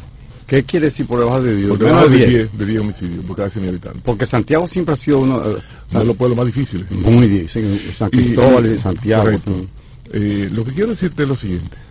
Cuando nosotros, cada- ¿qué le hacemos nosotros cada semana? El presidente de la República y nosotros, y el Ministerio, el ministro de Defensa, el ministro de la Presidencia, el director de la Policía, de la Dirección de Control de Drogas, el jefe del, del Ejército, el de la, de la Armada Dominicana, y los comandantes policiales, los fiscales de las principales provincias del país, los directores de la Dirección de Control de Drogas de cada, de cada territorio. ¿Qué es lo que nosotros hacemos? Evaluar qué ha pasado durante la semana. ¿Por qué en un territorio, por ejemplo, se disparan los robos? ¿Por qué se dispara el crimen? ¿Qué está fallando ahí? Cada semana, cada director regional de la policía de las principales provincias del país, donde tiene, la, tiene mayor incidencia en delito, tienen que rendir un informe y nosotros tenemos las estadísticas. Las estadísticas de ese territorio y de todo el país. Porque por primera vez la Policía Nacional tiene la tecnología, ¿verdad?, para poder medir la incidencia del crimen y del delito. Y yo puedo decir que ha habido una reducción considerable de los robos, que es una de las cosas que mayor eh, preocupación provoca a la gente, pero también de los asaltos, de los atracos y de los homicidios. En, la, en, en- en el promedio de homicidio en América Latina son 20 homicidios por cada 100.000 habitantes. En la República Dominicana son Eso es eh, eh, mensual, o al día, o Al año, al año, al año, año. al año. 20 homicidios cada 100 habitantes. En la República Dominicana son 12. 12. 12. Pero nosotros no estamos conformes con eso. Nosotros estamos trabajando, ¿verdad? ¿Cómo, cómo va a rebajar esa cifra? Nosotros, bueno, estamos haciendo diferentes programas. Por ejemplo, todo este programa que estamos llevando a cabo del Ministerio de Interior y Policía, donde estamos formando líderes mediadores de conflictos comunitarios. Es decir, ya hemos formado 2.300 y tantos líderes. ¿Qué son líderes mediadores de conflictos comunitarios? El mayor problema de la República Dominicana no es la delincuencia en materia de homicidio, es la convivencia. Es una persona que mata a otro por un parqueo, La violencia por un correcto. Correcto. ¿Qué estamos haciendo nosotros? Formando líderes que medien esos conflictos comunitarios. Lo estamos haciendo a través de quién? De las iglesias y del liderazgo comunitario. Ellos son los que seleccionan los líderes y nosotros durante tres meses, la magistrada Sonia Espejo y un equipo de profesionales, ¿verdad? Trabajan con ellos y forman estas personas para que puedan mediar en los conflictos comunitarios antes de ir a judicializarse o a vía de consecuencia. Pero estamos también llevando a cabo el programa De Vuelta al Barrio. ¿Qué es De Vuelta al Barrio? De Vuelta al Barrio es un programa especial que hemos creado en el Ministerio de Interior y Policía. ¿Qué era nuestro barrio antes? ¿Quién eran las personas, los paradigmas del barrio antes? Estaba el sacerdote, el diácono, el animador de asamblea, el catequista, las iglesias evangélicas, los clubes deportivos y culturales. En el barrio antes estaban las organizaciones de mujeres, los jóvenes, había clubes juveniles, en el barrio la Sociedad Padre Amigo de la Escuela, estaban eh, los partidos políticos, tenían una importante incidencia en el barrio. Todo eso ha mermado en el barrio. Entonces, ¿qué ha dado cabida? Al matatán, al dueño del punto de droga, que ahora se ríe como el nuevo héroe del barrio. El líder. El líder del barrio, correcto. Y ese es que cuando muere alguien, va y le lleva el dinero para, para que la familia pueda cumplir ese compromiso sagrado, ¿verdad? Y entonces, nosotros, de vuelta al barrio, es un programa que nace precisamente para que la gente buena que ha salido del barrio vuelva al barrio y explique cómo se logra el éxito. ¿Cuánto esfuerzo y sacrificio tiene que hacer una persona como ustedes, por ejemplo, que son paradigmas, para ustedes superarse, para ustedes convertirse en lo que son hoy? Entonces, este programa de vuelta al barrio es volver a los valores. Bueno, es ministro, volver a los de vuelta, de vuelta aquí a este programa en cabina, vamos a dar la bienvenida a José Monegro, que está aquí. integra Eh, a esta conversación. eh, Ese hombre tiene problemas. No ha llegado tarde. Va a decir que él puede. Jesús Vázquez Martínez, ministro de Interior y Policía. Sin lugar a duda, cuando uno segrega las estadísticas, se da cuenta de lo que usted acaba de decir. Yo lo quiero reiterar, que la mayor, eh, la mayor cantidad de muertes violentas que se producen en la República Dominicana son las que se derivan de la violencia social. De vuelta al barrio es un programa, eh, un programa que ejecuta el Ministerio de, de Interior y Policía, que viene a dar respuesta a muchas de esas cosas, pero es mucho, es un abordaje mucho más integral. Y uno ve que lo que está haciendo los lunes son evaluaciones propiamente de la parte policial. La parte La- la- la policial. parte criminal. La parte criminal, exactamente. O sea, desde el gobierno, ¿cómo están ustedes integrando otras instancias que no son propiamente policíaco-militar eh, para atacar esa violencia social que se produce en la República Dominicana? Por ejemplo, muchos de esos casos que ustedes tienen registrados se dan en el colmadón, se dan en, en la relación entre vecinos, o sea, e- ese abordaje integral para eh, eh, reducir ese tipo de violencia. Son varios programas. Pero allá en el Ministerio de Interior se trabaja permanentemente para dar respuesta a esto. Por ejemplo, nosotros tenemos el gabinete institucional, interinstitucional, que se reúne cada martes. Cada martes a las cuatro y media de la tarde está reunido el Ministerio de Interior y Policía. Ahí están todas las instituciones de la política social del gobierno. Ahí están todas las instituciones de servicio que tienen que ver con, con la seguridad, ¿verdad? Entonces, ese, ese, ese, ese gabinete interinstitucional de todas las instituciones diseña y trazan políticas, pero no solamente eso, nosotros estamos también, aparte de esos dos programas que yo le estoy diciendo que estamos llevando a cabo con muchos éxitos, estamos con un programa también de normas comunitarias. ¿Qué son normas comunitarias? Si, por ejemplo, en el barrio, en tal barrio, la comunidad decide que, a tal que no se permite música a partir de tal hora, por ejemplo, entonces participa ahí el liderazgo comunitario, participa el ayuntamiento, participa la fiscalía, Los ¿verdad? comerciantes, me imagino. el, el empresariado, las iglesias, y establece una norma de que a, a tal hora, hasta aquí no se permite música, por ejemplo, bueno, y es una norma que aprueba la comunidad y aprueba también la autoridad. Por ejemplo, yo le pongo un ejemplo a ustedes. ¿Cuál es el municipio del país que tiene menor tasa de homicidio? Baitoa, de Santiago. ¿Por qué Baitoa de Santiago? En Baitoa hay una norma comunitaria. José Monegro va a vivir a Baitoa. José Monegro no permiten que en Baitoa hasta que José Monegro lleve una carta referencial y ella investiga quién es José Monegro. Eso, eso pasa en muchas edificaciones aquí también. Sí, para José Monegro vivir en Baitoa, tiene que, tiene Buena que, conducta. Tienen que investigar quién es José Monegro. Entonces ahí no se permite que vivan gente de una conducta extraña. Entonces, esa es una norma de la comunidad que la ha asumido todo el mundo y que todos lo vemos con simpatía y que a mí me Y gustaría. a mí me gusta el, el tema, pero eh, tiene facultad la... Sí, sí, porque son normas que establece la comunidad con la autoridad. Y eso no va, eso no va a afectar a nadie, eso no va a dañar a nadie. Ahora, nos- tú no tienes derecho, tú no tienes, a ti no hay que, ¿por qué te, te tú te- se te puede obligar a ti que tú permites que al lado tuyo viva un delincuente, viva un criminal, viva un narcotraficante? Entonces la comunidad establece normas y eso se permite. Y la Eso, ley eso- eso permite. se hace aquí en Entonces, muchísimas edificaciones, en edificios, Correcto. se hace eso. Te investigan lo que tú ¿Quién, eres- quién es esa persona para poder permitir vivir? Entonces, lo que te estoy diciendo a ti es, estamos desarrollando diferentes programas y todos esos programas van dando resultados, pero el programa más importante que para mí tiene mayor impacto es el tema de la transformación de la policía, porque para poder tener nosotros los mejores niveles de seguridad ciudadana tenemos que tener un policía con mejores capacidades, un policía que esté precisamente eh, eh, empoderado, por ejemplo, y voy a hablar un poquito de esto, cuando nosotros llegamos al Ministerio de Interior y Policía, teníamos que hacer todos estos programas porque el presidente se ha comprometido con el tema de la transformación policial, con el tema de un plan de seguridad ciudadana. ¿Qué hicimos nosotros entonces? Comenzamos la reforma de la policía con el policía, con el individuo, con el ser humano. ¿Qué hicimos nosotros? Bueno, cuando vimos cómo vivía un policía, un policía ganaba 10 mil pesos. Y lo único que tenía era el seguro contributivo de Senasa. Nosotros nosotros decidimos entonces transformar todo eso. ¿Y ¿Qué hicimos? Hicimos un acuerdo con eh, el Servicio Nacional de Salud. Hoy un policía, el, el raso de la policía, tiene el seguro que tiene un viceministro Interior de Policía, con una cobertura especial. Un plan un- Igual. Sí, hicimos un plan premium para el policía, solamente para el policía. Eh, hoy ese policía tiene transporte gratis en el teleférico en Metro La Onza. Tiene comida gratis en los comedores económicos. Hoy ese policía cuando va a uno de los supermercados, Olé, Plaza Lama y La Sirena y en una red de 200 supermercados tiene un descuento entre un 5 y un 10%. Hoy ese policía Con tiene... de policía. de policía. Hoy ese policía tiene ¿verdad? becas para que sus hijos estudien en 52 universidades. Hoy ese policía tiene, INEPRE le vende comida el último sábado de cada mes a los principales 40 cuarteles policiales. Hemos formado por primera vez en la historia dominicana un grupo de policía en una maestría en ciberseguridad. Estamos formando por primera vez en la historia dominicana un grupo de policía en doctorado en alta criminalidad con otra universidad de España.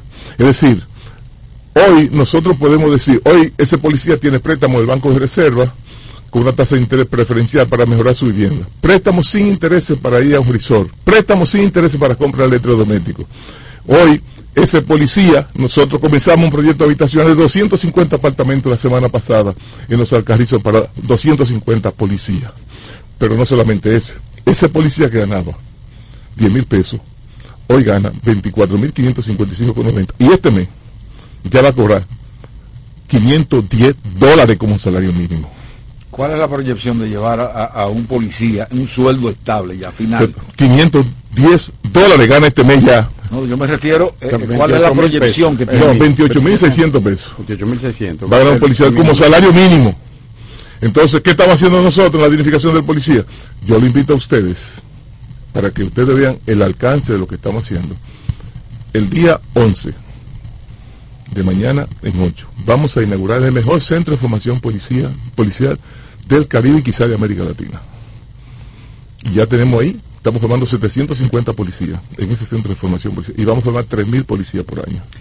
Entonces, eh, eh, esos incentivos que se le está dando a, la- a la- a a los jóvenes para que ingresen a la policía, ¿realmente ha eh, ca- caído bien? Es decir, hay más gente que está interesada hoy. Claro, lo único es que la depuración es mayor, porque nosotros también tenemos, ¿Cuál- ¿Cuáles son los, los- los requisitos para usted ser policía? bueno, bachiller de 18 a 24 años, 5 pies 2 pulgadas como tamaño mínimo. El chiquito no tiene... Que no tenga tatuaje. No, Gel- Gel- Helman está en el límite. Lo único que afecta a Helman también es los años, porque ya tiene 26 años y él Yo tengo varios 26. Entonces, pero realmente lo único y sobre todo la conducta de la persona, porque tú no ¿Por puedes, si tú metes un tigre en la policía no vas a sacar una persona seria, tú metes un muchacho serio en la policía, lo forma bien formado, le da condiciones, ¿verdad? Para que ellos sientan que esa carrera es atractiva, pues tú puedes tener entonces un policía serio. Y ese proceso de depuración nosotros hemos sido muy rígidos para poder tener los mejores policías que demanda la sociedad. Don Chu, los parámetros han, han ido cambiando. Revisen lo de los tatuajes. Revisen eso por los parámetros ya sociales. An- Antes el tatuaje era sinónimo de delincuente. Eh, el tatuaje ya es una acción social incluso. Revísenlo. Denle una revisadita. Chu, uno de los, eh, de los factores, de los elementos que inciden mucho también en la violencia, mire que no estoy hablando de delincuencia, de la violencia, es la proliferación de armas de fuego en, en manos de personas no autorizadas y también de personas autorizadas que no tienen condiciones para tener un arma de fuego. ¿Qué están haciendo ustedes para eh, depurar más, incluso hasta la gente que tiene permiso? Yo creo que son, es menester ser redepurada. ¿Qué están haciendo ustedes? Mire, en ese sentido? Para que tenga una idea del de el- el trabajo que se ha hecho en el Ministerio de Policía, en cuatro años anteriores, se habían, el Ministerio de Policía había recuperado 3.280 armas de fuego. En tres años nosotros llevamos ya 16.200 armas de fuego recuperadas. 16.200 armas de fuego recuperadas en tres años. Es decir, nosotros en tres años ¿Pero pistolita vieja o...? No, no, no. Metralleta, Así, arma, cachapú, eh, cosa- pistola, arma de fuego. Arma de fuego de... Claro, 16.200 armas de fuego. Obviamente también con un acuerdo con el Ministerio Público, con la, la- la- la Policía Nacional, la Dirección de Control de Drogas, las Fuerzas Armadas. Es decir, la política diseñada para combate al crimen ha sido sumamente efectiva, sobre todo con el tema de fuego. Ahora, eso no es suficiente. Y nosotros cada día, uno de los elementos que le estamos pidiendo a los comandantes regionales de la policía, a los fiscales y a la Dirección de Control de Drogas es la cantidad de armas de fuego que hay en la calle de manera Pero una, irregular. una gente que tenga un arma de fuego ilegal y diga, bueno, esto, esto es un lío, yo quiero entregarla, la puede entregar Claro que sin- sí, sin ningún, sin tipo, sometimiento. sin ningún tipo de consecuencia. Lo puede entregar. Una amnistía, una Policía, amnistía. sí, hay una amnistía para eso. Sin ningún tipo de hay, una, consecuencia. hay una situación Eh, es cosa para, policías... perdón, para seguir con el tema de las armas de fuego. La Dirección General de Aduana ah, dice con mucho, con mucho entusiasmo que, se ha- que han aumentado la cantidad de, de- de- de incautaciones de cápsulas y armas en, en aduana. Eso puede tener una doble lectura. La- una lectura es la eficiencia de la aduana, pero la segunda lectura puede ser incremento de intento de ingresar municiones y armas ilegales en la República Dominicana. Eh, ¿Qué tanto eh, afecta eso, la presencia de, ese, tipo de armas, y qué están haciendo ustedes conjuntamente con aduana también para tener esos controles? Mire, ese es un tema que lo hemos discutido en múltiples oportunidades y hemos eh, eh, tocado inclusive la puerta de, de, de la embajada norteamericana en la República Dominicana, pidiendo mayor cooperación. Desde allá que vienen a hacer. Sí, sí. Pidiendo mayor cooperación. Así como nosotros tenemos un celo con el tema del narcotráfico para que no salga droga de la República Dominicana y que no penetre droga de la República Dominicana, le hemos pedido, quisiéramos que ustedes también colaboren con nosotros, estableciendo mayores niveles de controles en los aeropuertos y puertos de Estados Unidos para que esas armas no lleguen a la República Dominicana. Si nosotros hemos hecho gestiones en diferentes instancias, porque es uno de los temas que, mayor, que, que más nos preocupa a nosotros, el tema de las armas de fuego ilegales en manos de particulares. Pero cada semana nosotros pasamos revista de la cantidad de armas de fuego que son recuperadas, que son decomisadas en las diferentes regionales de la policía, porque sabemos que ese es uno de los elementos que más nos provoca a nosotros la incidencia del crimen en la República Dominicana. Y, y esos pedimentos que ustedes le han hecho a los Estados Unidos, ¿qué, qué reacción han tenido? Hemos ¿Qué- tenido discusión sobre el tema, se hemos planteado la necesidad de que ellos establezcan mayores requisitos en los puertos y aeropuertos de Estados Unidos. Y desde la frontera en Haití no, no se produce un trasiego de armas hacia la República Dominicana. O al revés, Mira, mira, al revés. mira, yo Bueno, eh, eh, eh, en toda frontera se produce eh, se producen muchas situaciones. Ahora eh, los niveles de control que hay hoy en la frontera, ¿verdad? evidentemente que ahora está mucho más reducido la posibilidad de que de que, de que armas de fuego en la República Dominicana. Pero ese es un tema que todos los países que tienen frontera lo tenemos. Nosotros tenemos que mantener una vigilancia y un celo permanente en la frontera de la, de la República Dominicana. Pero es que yo tengo Inclusive una- por eso yo abogo por una policía migratoria en la República Dominicana. Una policía migratoria, he abogado por eso, se lo he planteado al señor presidente de la República. Una policía migratoria que esté vigilante permanentemente en todos los lugares fronterizos y de mayor control para que cuando un ciudadano extranjero quiere ingresar a la República Dominicana pueda tener mayores posibilidades de que pueda ser impedido su ingreso a la República Dominicana y sobre todo para el control también de ese tipo de cosas. La Fuerza Armada está haciendo un excelente trabajo un extraordinario trabajo, pero yo, aparte de todo eso, quisiera que en la República Dominicana en algún momento podamos tener una policía especializada para el tema migratorio. Hemos abogado sobre eso y vivo, eh, he hablado con el señor presidente, obviamente. Aquí hay que hacer tantas cosas con limitados recursos que no es fácil poder hacer todas estas cosas, ¿verdad? Y sobre todo, eh, todo lo que está haciendo, se está haciendo en la policía para, para dignificar al, al policía, para todas las inversiones que hay que hacer en todo este programa que estamos llevando a cabo, para la formación del policía. Estamos formando, estamos dando 1.400 cursos en 13 universidades para mejorar las capacidades de los policías actuales de la República Dominicana. Eh, todo esto tiene un costo, ¿verdad? Y entonces estamos construyendo 106 cuarteles policiales por primera vez en la historia de la República Dominicana. En la República Dominicana no había un solo cuartel policial con una habitación separada para una mujer policía, ni un baño separado para una mujer policía, pese a que un 20% de los policías son mujeres. Nosotros estamos haciendo 106 cuarteles policiales, todos con baños separados para la mujer policía y con habitaciones separadas para la mujer policía. Estamos, y se han instalado tres centros de lactancia en los cuarteles policiales principales del país y nosotros estamos abogando para que se instalen 15 centros de lactancia en los de- regionales de la Policía Nacional. Es todo un programa eh, ambicioso que estamos llevando a cabo para, para poder dotar a la República Dominicana de los mejores niveles de seguridad ciudadana. Ahora, este es un esfuerzo, este es un trabajo que comienza con la con el policía, pero también con la formación del policía y todos estos son elementos que nosotros lo tomamos en cuenta. Sí, pero hay- hay escúchame, algo. hay un, hay un punto Dime. que se quedó ahí, se quedó como en el aire. Históricamente ha habido trasiego, se decía, masivo de droga, que la, que la frontera es muy porosa, que entran armas, que entran droga y cosas, desde Haití hacia República Dominicana. Tengo la percepción, usted me dirá si es equivocado o no, de que gran parte de esos cargamentos que vienen aquí de armas tienen como destino Haití. De hecho, en un momento se apresó en la frontera una señora, esposa de un funcionario de aquel lado, que llevaba 20.000 municiones de armas de alto calibre, incluidos fusiles de 5.5 milímetros. Armas de guerra. ¿Eso, ¿Eso es así o es simplemente una casualidad que se dio en ese caso? Mira, mira, Helman, eh, en la frontera te repito, hay de todo. Sí. De todo. De aquí para allá de allá. Sí, es normal. Eso es de la persona, la persona que viven de, de la ilegalidad, ¿verdad? Eh, eh, pero lo que yo sí puedo decirte a ti, asegurarte, que se tienen los mejores niveles de control histórico que ha tenido la frontera de la República Dominicana. Y con un celo permanente. Tenemos un ministro de Defensa que está permanentemente, un jefe del ejército empoderado, que está, un director de frontera ahora, que está un joven que está haciendo un trabajo espectacular. Y conjuntamente con eso tenemos también la policía haciendo su esfuerzo. Es decir, se está, eh, la, la frontera hoy está más, más, más segura, más garantizada que nunca. El gobierno dominicano ha hecho importantes inversiones en equipamiento, en mejoramiento de, de- de- de las áreas. Por ejemplo, nosotros tenemos un problema que precisamente ayer terminamos de resolverlo. Los presos haitianos iban a la fortaleza en Dajabón, entonces no puede ser. Tú no puedes tener ¿No entiendes? Entonces, ¿qué hicimos nosotros? Hicimos, buscamos un espacio para que los presos fueran a otro, a otro lugar, ¿verdad? Y la, y la, y la, y la- y los militares, los miembros del ejército estuvieron concentrados en su, en su, en su, en su responsabilidad. Es decir, estaba haciendo múltiples cosas para nosotros poder darle garantía al pueblo dominicano de que nuestras fronteras están en las mejores manos, están resguardadas, están seguras y el contrabando obviamente se ha reducido a su más mínima impresión. Don Vázquez Martínez, ministro de Interior y Policía, dentro de sus múltiples responsabilidades, hay una eh, que la gente no, no la vincula mucho con Interior y Policía, pero que es responsabilidad de Interior y Policía, que es el tema migratorio.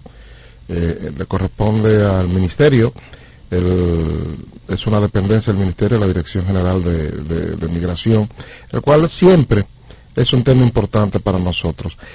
Se nos está acusando de, de generar apatridia, se está hablando también de eh, condiciones violatorias de derechos humanos en los procesos de repatriación de los indocumentados haitianos que son detenidos aquí.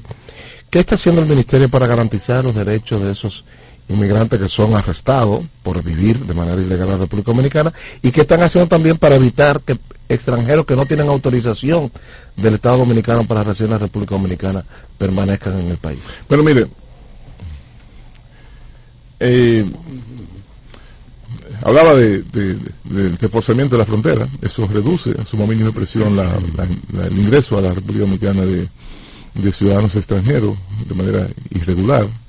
Obviamente, porque los que vienen por los aeropuertos vienen normalmente en situaciones normales, vienen con una visa de trabajo, con algún acuerdo que tenga la República Dominicana. Y con relación al tema de las repatriaciones que se hacen hacia hacia, eh, hacia Haití, por ejemplo, nosotros siempre abogamos porque todo esto se haga dentro del marco del respeto a los derechos humanos, de que se traten con dignidad a esas personas, de que se le dé el mejor tratamiento posible. Obviamente la ley de migración establece, ¿verdad? Eh, cuál es eh, la persona que puede eh, permanecer en la República Dominicana y nosotros Pero hay la percepción a nivel de, de la gente de que el, las redadas que se dan aquí, de la camiona principalmente, es un negocio de parte de mucha gente ligada tanto a la policía como a, a la Dirección General de Migración. Miren, esa es una batalla permanente. Ahora, yo tengo que decirle a usted que no ha pasado un policía por el Consejo Superior de Policía que haya escapado libre si está vinculado con robo, con banda, con narcotráfico. Todo el policía que es llevado al Consejo Superior Policial con acusaciones, con pruebas sobre acciones ilícitas, no solo no ha escapado. Todo el mundo que ha, que ha ido al Consejo Superior Policial se le ha aplicado la pena máxima en función del delito que haya cometido. Es decir, nosotros en el Consejo Superior Policial, donde yo tengo la responsabilidad directa, usted puede estar seguro de que no ha habido unos- un solo caso que se haya... Que se haya Pero hay algo que se le escapa a ustedes, pienso yo. Y con esto de la batida ah, contra la migración indocumentada, ilegal no me gusta, pero bueno, indocumentada, gente sin documentos, se le ha dado como carta blanca, así se dice, ¿verdad? A los policías, y tuvo policía para, policía que deben estar para asegurar que no me atraquen a mi policía parando muchachos que vienen de trabajar, yo no sé si con documentos, si no, macuteándole y hay que darle su cuarto. Usted lo ve ahí, ahí canteándose, o se lo llevan a un sitio y de por allá lo... Lo que nosotros quisiéramos pedir a la Un atraco, un atraco eh, eh. Nunca voy a estar, nunca voy a estar de acuerdo. Incluso van a construcciones. Mire, mire, mire. Sí, sí, sí, sí. Nunca voy a estar de acuerdo con eso. Nunca voy a estar de acuerdo con eso. Y yo lo que quisiera fuera pedirle a los ciudadanos que puedan brindar mayor cooperación, mayor información, para en los casos que suceden ese tipo de casos. Pero ¿y cómo van a ir? Un haitiano, por ejemplo, que lo agarre, como uno que yo conozco, le quitan el motor, se lo llevan aquí No hay crimen perfecto. A veces hasta con documentos. Naco, se No lo hay, llevan no- a Naco. no hay crimen perfecto, te oye. Sí, lo que nosotros pedimos es, si nos pueden presentar los reportes. algún tipo, se los reporte. Oye, Y se actúa con, con todas las, con toda la, la, la- la- ¿Y dónde los reporta? Eh, bueno, la policía o el Ministerio de Policía lo puede reportar. Eh, ventanilla única, tenemos un espacio donde la gente puede reportar y puede también. ¿Y algún teléfono? Sí, hay un teléfono eh, eh, de- de- que, que continuamente la gente llama para ese tipo de cosas. Jesús Vázquez Martínez, en ese tema de control fronterizo, el cierre de la frontera, se han producido, uno de los fenómenos que se están registrando es el, el retorno de haitianos que residen en la República Dominicana a, a su país. ¿Tienen ustedes cuantificada cuántas personas han retornado a Haití en los últimos 20 días? No, no lo tenemos, no lo tenemos, pero pero sí vemos la fila, ¿verdad? Y, y, y la verdad es que, que no, no tenemos informaciones de, de cuánto ascienden lo que han, han salido de la República Dominicana.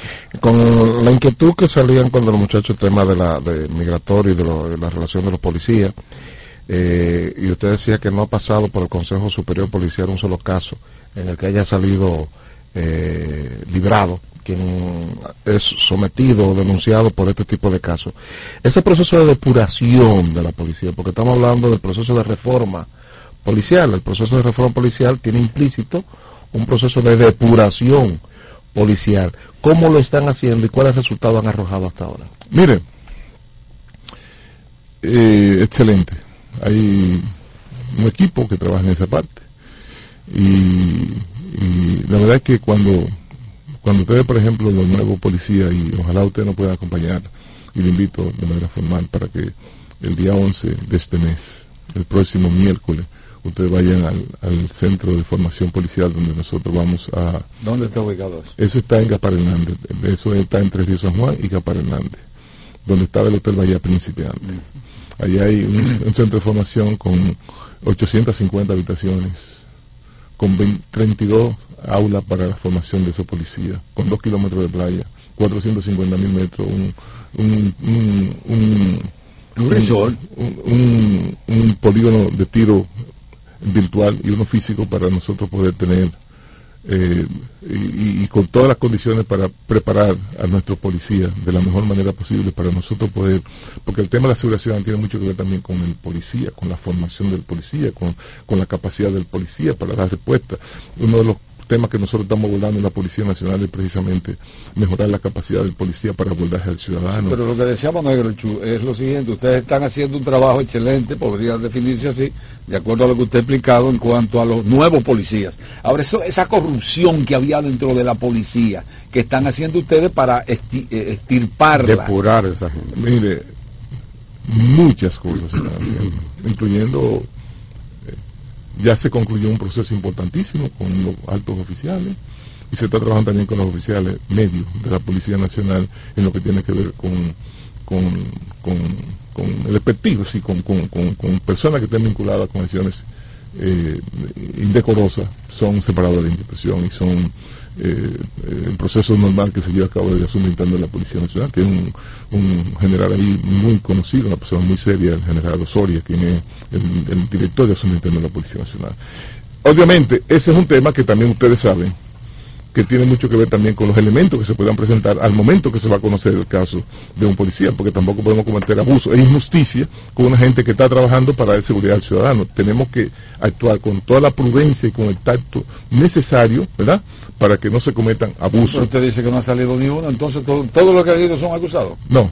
Cuando yo digo No, que no- que- digo, me que- refiero- no, no, que acusados pasan por el no, Consejo son Político, culpables. son- No, lo que yo digo es que el proceso se lleva con mucha, muy estricto para evitar cometer injusticia y abuso. Y lo que le digo es que todo aquello que se han demostrado que han cometido hechos delictuosos desde la Policía Nacional, el Consejo Superior Policial, ninguno ha salido que no haya sido sancionado de manera ejemplar. Ahora, ministro, hay una situación con la policía que es como esos niños que tienen problemas de hidrocefalia. Hay una macrocefalia en la policía, más generales que sargentos. Se habló de un proceso de ir montando esa cantidad de generales. Pero eso va marcha a paso muy lento. pero- ¿Cómo- pero mire- ¿Cuántos generales hay en la policía y cuántos se Mire, necesitan? habían 52 y hay 30 36. Y No, eso- demasiado en tres años. Sí, pero es que es un proceso gradual. 36. Sí, es un proceso gradual que lo tenemos que ir reduciendo gradualmente. Recuérdese que cuando usted vio, no sé si usted tuvo acceso, o negro si tuvo acceso, al informe de la Comisión de Naciones Unidas que vino para hacer la evaluación de la policía. ¿Usted sabe- ¿Te recuerda cuál fue la recomendación? Entonces usted tiene que ir tomando medidas de manera gradual. Usted, estamos hablando de una reforma a una institución de hombre armado. Usted tiene que ir aplicando eso de manera gradual. Usted tiene que eh, eh, la, la, la, la actitud, eh, diríamos, eh, diríamos, tomar decisiones eh, drásticas en un momento determinado no son aconsejables en un proceso. ¿Tienen miedo usted a, los po- a los generales? Porque No, tienen muy- mucho, mucho, muy, mucho- muy- muy por el contrario. tropas. Muy por el contrario. Lo que hemos estado haciendo Los es políticos miedo a la aplicando, policía y- lo que hemos Eh. estado haciendo es aplicando de manera gradual las sanciones y tomando las medidas pertinentes. Yo lo parto todito, mire, como hizo Antonio Guzmán Por eso tú no eres presidente. Exacto, exactamente.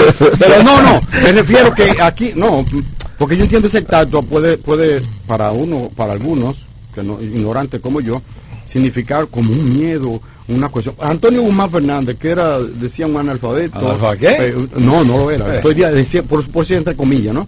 Una persona con no tanto, No así como hay una de política. Ajá.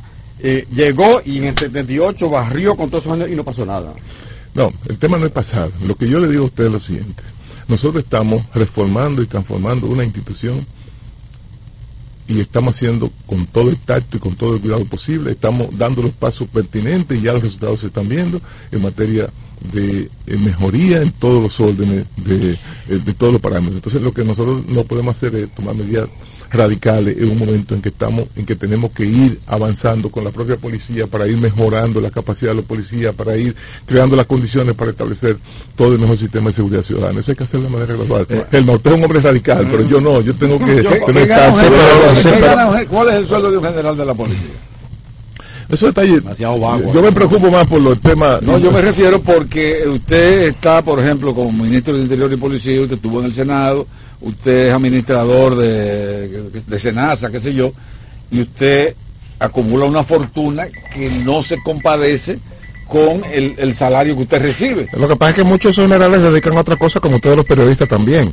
Que nada más no es, tú nada más no vives del salario del que general que no pasa una historia Tú- nada más no- tú nada más no- no vives del salario del del. Bueno, Mire, tú del salario. Tú eres, tú eres, tú eres empresario inmobiliario. No, no me venga empresario. con esa historia. Mire, general, eh, dentro del marco de la reforma, dentro, del marco tú me estás boicoteando, viejo. Dentro del marco de la reforma policial también está el tema del equipamiento. General, ahí como cuarto que de- del, del equipamiento de los, de, de los policías eh, para que puedan hacer bien su trabajo. Y cuando digo equipamiento no me refiero a macana, eh, uniforme y pistola. Eh, me refiero a que una patrulla, una patrulla, por ejemplo, en Estados Unidos, la patrulla te revisa todo desde ahí, con una computadora que está conectada y la cosa. ¿Qué están haciendo ustedes para ese equipamiento, el uso de la tecnología, la incorporación de la tecnología para el trabajo policial? Mire, no sé si ustedes, en algunos de ustedes lo han parado en los últimos tiempos la Policía Nacional. Nosotros le hemos comprado 4.000 teléfonos a la Policía Nacional y ya por el teléfono la policía puede identificar con su cédula, puede identificar si tiene alguna persona que tiene algún tipo de contradicción con la ley, si tiene en prófugo de la justicia, tiene alguna situación. Cada semana recibimos el informe de cada una de las de las de las eh, revisiones que se hacen al ciudadano tenemos una plataforma con la cual nosotros podemos determinar la, mayor dónde incide, dónde hay la mayor incidencia del crimen, del delito, a qué hora, cuáles días. Si la policía en ese sentido ha avanzado bastante en materia tecnológica, estamos dando paso. Ahora, los nuevos policías que se van a formar, cada uno va a tener su computadora, su laptop, en el inicio del proceso de formación y nosotros estamos trabajando también para dotar a los cuarteles policiales y a los policías de las herramientas tecnológicas que, que necesarias para estos tiempos para dar los resultados que la sociedad O sea que si una patrulla me detiene, esa patrulla estará en condiciones de decirme a mí, si me va a decir, usted va preso podrá, tiene, está en, condiciones de decirme a mí por qué me está llevando Claro, preso. claro. Y si me llevan preso y yo no estoy en ningún proceso ni tengo nada, entonces yo puedo someter a esa policía. Lo que, lo que nosotros estamos tratando de evitar, eh, Monegro, ¿tú sabes ¿qué es lo que estamos tratando de evitar? Es que pase lo que pasaba antes. Que a ti te paraban y, y sin nada, a ti te podían someter a la justicia. O te llevaban, la- te al cuartel. Te, te llevaban preso. Ahora no. Ahora, con, con tu cédula, ¿verdad? Pu- Pueden determinar si tú tienes algún- si tú no tienes ningún tipo de problema va para, para sin ningún tipo de situación y eso lo hemos estado aplicando con muchos éxitos. Es un programa que ha tenido resultados. Yo le hago la pregunta, como, como yo soy de Cristo Rey, yo soy de barrio, Te para mucho, Monegro. uno, uno de los grandes problemas que tiene la, o tenía, no sé, la juventud de los barrios era que cualquier patrulla te paraba en las famosas redadas aquellas, te paraban, te llevaban de por como pa- por paquete al destacamento, entonces ahí la depuración era por, por lo que llevaba la señora. Ya esas cosas han cambiado, Monegro. Para la satisfacción del país, esas cosas han cambiado. Ya la policía tiene eh, la capacidad, ¿verdad? De que con tu cédula pueden identificar si tú has tenido algún tipo de situación. y Si no tienes ningún tipo de situación, te vas a tu casa, como sucede con, con- la inmensa mayoría de dominicanos. Este es un, un- un pueblo, un país de gente, de gente trabajadora, de gente honesta. Hay casos excepcionales, ¿verdad? Pero realmente todas esas cosas se han reducido a su más mínima expresión. Nunca puedo decir, ni quiero decir, que eso ya no existe, no. Puede siempre haber casos excepcionales, pero la generalidad de los casos, ya esa situación, gracias a Dios, han sido Mi superadas. última pregunta para el ministro Jesús Chujo. En la pregunta de política. Eh, Yo quiero hablar un poquito de bomberos, antes de, Espérese, pero quieras. Todavía hay barrios aquí, en- especialmente en Santo Domingo, que se le hace imposible a la policía penetrar. No, no, no. no. Santiago en Cienfuegos. No, no, Tiene no. miedo. No, no, no, no. no. Y la DNCD le tiene Pero miedo. la, también. la- no, no. Para que La usted- 42, para la que- 42, para que usted tenga- tres días y después se devuelven. Para que usted tenga una idea, por ejemplo, en Santiago, los, los lugares más eh, inhóspitos de Santiago, los lugares más terribles de Santiago, en Santiago tenemos uno de los mejores niveles de seguridad ciudadana en el día de hoy. Y yo le aseguro a usted que no hay esa situación y se está trabajando. No tiene miedo en el Cienfuegos. de- No, no, no, pero, no, pero ven acá, si yo le estoy diciendo a usted que la tasa de homicidio en Santiago está por debajo de, de de dos dígitos, eh, en Santiago habido una, transformación de Santiago. Ah, bueno. Eh, le habla el coronel De los del bomberos. cuerpo de bomberos José Monegro. Ahí está. ¿Sabe? Yo soy coronel de los bomberos. sabes los bomberos. No, y hasta antes de ser director del periódico, así, eh, No Monegro estaba ahí hace mucho. eh, antes de ser director del periódico, yo prestaba servicio En la media. Me tocaba en la media, en la fe, en la fe, y una vez me asignaron a, a Y, y tampoco está estacionado a ti, por tú llegado de tu superior, tú haces saludos. Y... No, no, yo no, no, eso es respetuosamente, no, Sí, respetuosamente, señor, yo respetuosamente. Puede ser el primer sancionado. Una amonestación. Hubo un momento en que por la incapacidad de los ayuntamientos, gran parte de los programas de los bomberos fueron traspasados al Ministerio de Interior y Policía como una forma de darle un soporte al cuerpo de bomberos. Sin embargo, uno sigue viendo en el interior del país fundamentalmente las condiciones deplorables en que los bomberos fijos, porque hay bomberos voluntarios y los fijos, en lo que viven eso a nivel de salario, a nivel de equipamiento, a nivel de protección, ¿qué están haciendo la gestión de Chubasque para el fortalecimiento de esa institución tan importante? Y perdóneme que yo no sé si leyó unos, unos reportajes que se hizo, se publicaron en el periódico El Día, mi compañera Edili Arias, en lo cual eh, reflejaba eso que dice Monegro y salario a veces inexistente, la mayoría son voluntarios, muy bien, pero los que tienen salario son tan insignificantes que a uno le da tres mil, cinco mil pesos, ustedes le aportan otra parte, que no llega ni a policía. diez mil. ¿Cómo va a ser? Esa, exactamente. No, no, no, no, no. Esa eh, fue una, esa es también una de nuestras grandes preocupaciones y nuestros grandes retos. Ya nosotros podemos decir que hemos dignificado la vida del policía, ahora nos toca a los bomberos de la República Dominicana. Van para allá. Claro, ya comenzamos. Por ejemplo, cuando llega al Ministerio de Policía, habían cuerpos de bomberos que recibían 60 mil pesos en el año.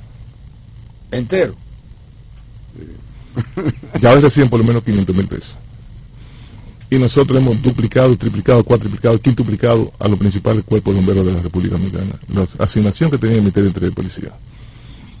Nosotros tenemos una nómina de 2.600 bomberos del Ministerio de Interior y Policía que pagamos religiosamente, pero no solamente eso.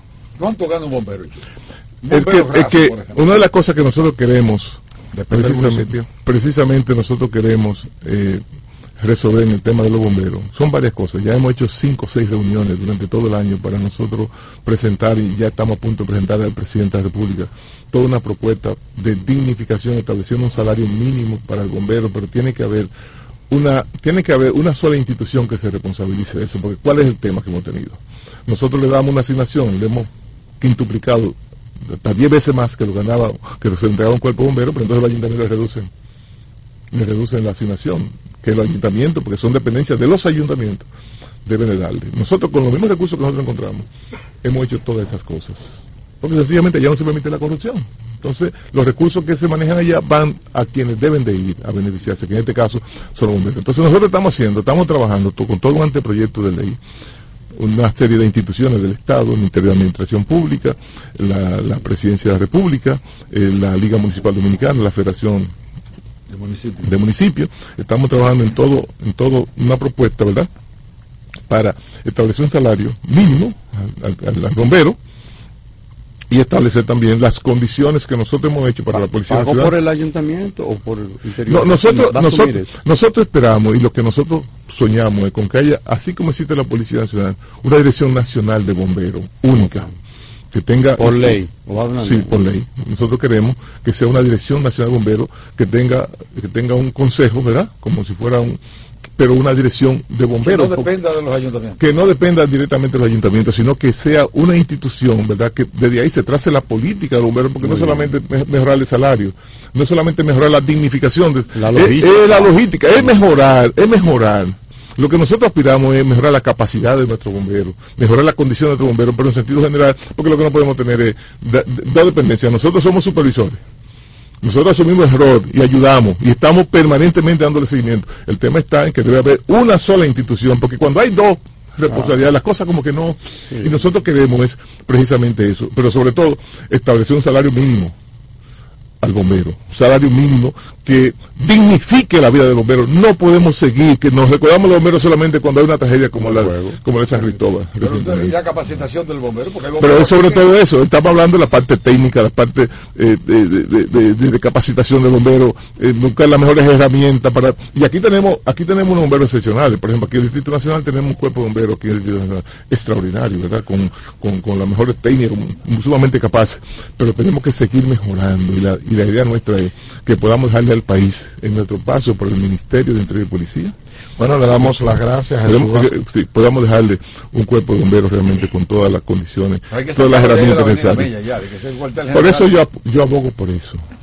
Yo abogo por la, porque se cree un, un único organismo, ¿verdad? De bomberos, que, con todas las condiciones para que Hace pueda falta, hace Yo quiero, hacer, yo quiero hacer, ahora que hablamos de los bomberos. Entonces no vamos a hablar de la comisión de, no vamos a hablar de la Vamos comisión a hablar- PRM, ni- vamos a hablar ahora, pero yo quiero hacerte un llamado a eso, y es el hecho de que el cuerpo de bomberos que está aquí en la en la Kennedy, al lado de la Plaza Metropolitana, toda esa área de ese solar hasta que llegaba al colegio Marilat era de los bomberos y eso lo han... A su lo vendió eso.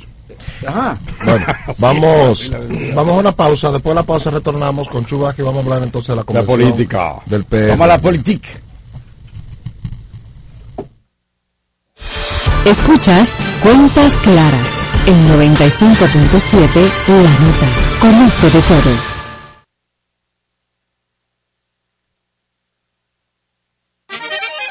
Somos dominicanos cuando compartimos lo que tenemos con los demás.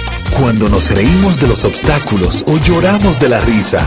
Somos dominicanos cuando le ponemos ritmo al silencio. Cuando somos el alma de la fiesta y cuando decimos con orgullo de dónde somos. Por eso, lo dominicano se pega. Porque cada día más estamos orgullosos de estar mejor. Gobierno de la República Dominicana. Este programa fue una presentación de Popular, a tu lado siempre. Aquí, allí, pa' nuestra gente, con tu subagente, popular presente, puesto pa' servir, puesto pa' la gente, con tu subagente, popular presente. Paga la tarjeta en el local de la vecina, recarga tu saldo en el colmado de allá arriba, el préstamo que tengo lo pago aquí en la esquina, ese dinerito en la tienda se retira, para ti FT, para recargar tu cel, pa' que puedas recibir tu remesa también. Aquí, allí, Subagente Popular, puesto para nuestra gente. popular presente.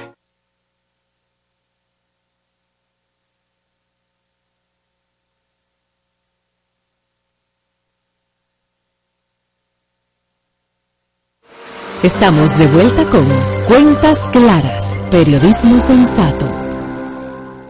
Gracias por continuar en sintonía con Cuentas Claras, donde hacemos periodismo sensato. Tenemos a Chubasque, ministro de Interior y, Y hacemos programas paralelos. Y ahora, en dos dimensiones. y ahora queremos separar un poquito de sus funciones de ministro de Interior y Policía para hablar con el dirigente PRMista. Eh, cuando se escribe la historia del- de ese partido, Chubasque eh, ocupará líneas importantes en las primeras páginas porque fue de lo que estructuró ese partido. Eh, empezó eh, visitando sitios y Primer secretario general. armando comitecitos de base chiquito y hoy vemos una convención, una primaria con una participación de más de un millón de personas. Entonces yo creo que Chubasque más que nadie puede describirnos ese proceso, ese, este proceso de ahora tan par- de- con, con más de un millón de personas, porque él conoció cómo se armó ese partido y verlo ahora tan, tan robusto.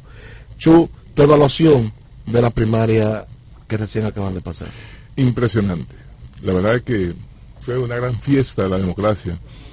Creo que la democracia dominicana salió fortalecida con la primaria del Partido Revolucionario Moderno. El partido salió agigantado. El, presidente de la República eh, ha salido con un liderazgo ya este, fuera de lo común, no solamente al interno, al interno del partido y un liderazgo nacional e internacional que está ejerciendo con, con mucho tacto, con mucha prudencia y sobre todo eh, para bien del país y para el bien de la, para bien de la humanidad. Fue un proceso, negro, yo tengo algún tiempo trabajando en la vida política, me tocó a mí ser el primer secretario general de este partido, fui, diríamos, junto con un grupo de compañeros y compañeras quienes construimos, quienes construimos este partido cuando casi nadie creía que era posible. Tú y Andrés Bautista, hay que reconocerle eso. Nosotros salimos y construimos este partido y la verdad es que sentimos una profunda satisfacción. Primero, la participación de la gente. Era impresionante la fila para la gente poder votar en ese proceso. La fila extraordinaria que se hicieron en los pueblos, más en los pueblos que en las grandes ciudades. En los pueblos realmente la fila interminable para la gente votar. Y bueno, hubo un lugar en Barraquito, la reforma, se duró votando hasta las 3 de la mañana. al momento de, de cerrar, habían 300 gente fuera y lo que hicieron fue que le, le entraron al, al recinto y votaron hasta las 3 de la mañana. Y un aspirante al director del distrito ganó con un 51% y el otro sacó 49%. Es decir, una cosa impresionante. Entonces, pero en democracia, con, sin un empujón, sin, un, sin ni siquiera una discusión eh, agria. Es decir, es un proceso ejemplar, pero no... pero Primera vez que el PRD o el PRM no rompe sillas plásticas. eh, es una cosa impresionante, pero no solamente eso, Bonero, mira. Tú sabes lo que más me impresiona a mí de todo esto. No hubo uso de recursos del Estado. Fíjate Mm. que no hay, no, pero ahí están todas las públicas. Porque Alburquerque dijo que... Bueno, pero No. no, bueno, porque tú puedes decir cualquier cosa. Ahora, tú probar de que ha habido uso de recursos del Estado, un partido en el gobierno, eso no se ha visto nunca en la República Dominicana. Que tú no vieras uso de recursos del Estado, que tú no vieras vehículos, que tú no vieras nada, que tuviera un proceso democrático, participativo. Y yo te digo, por ejemplo, eh, ese señor que ganó, este- que le estoy refiriendo ahora de Bajo Yuna, eh, es un alcalde ejemplar, un tipo honesto, una persona con unos valores extraordinarios, pero sin un chele, y él ganó la primaria. Sí, eh, gente con, con- con- con condiciones éticas morales se impusieron sin, sin recursos. Entonces, eso es una señal, ¿verdad? De la actitud del partido, de, de, de, de- de- de la actitud del compromiso partidario, del compromiso con el país. Yo me siento profundamente satisfecho y orgulloso de ser parte de este partido y creo que estamos en un buen momento para el partido, para el país. Y creo que el ejemplo que hemos dado debe seguir fortaleciéndonos a nosotros para poder seguir eh, haciendo grandes cosas en beneficio del pueblo. Lo del presidente se veía venir, obviamente estaba ahí, pero hubo dos grandes sorpresas. Una, José Andújar aquí derrotado por, bueno, ese quizá no sea tan sorpresivo, lo de Francisco Peña, el triunfo de Francisco Peña en Santo Domingo Este, pero sí me a mí y a mucha gente le llamó la atención el- la situación que quedó, no solo que perdiera, sino que quedó Manuel Jiménez y el triunfo de eh, Dio Astacio. Mira, eh, Principal Manuel Jiménez es una persona que yo distingo, yo respeto, yo admiro.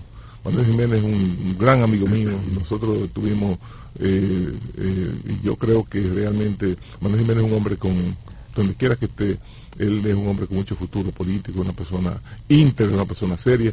Eh, quizá no tuvo el mejor manejo con el partido, porque eso es un tema que también tiene mucho que ver con, con el manejo que tú tengas con el partido, ¿verdad? Porque eh, Con la dirección de con la dirección del partido, porque hay una situación en la siguiente. Un partido te lleva a ti a una posición. Cuando te lleva, tú tienes que tener un nivel de, de, de- de acercamiento con, con, con, con la instancia del partido para tú coordinar cosas, ¿verdad? Quizá ahí fue su fallo, pero yo creo que Manuel Jiménez es una persona íntegra, una persona que para mí tiene merece todo mi respeto, toda mi admiración. Yo creo que él tuvo más oposición dentro, de, en la segunda fase.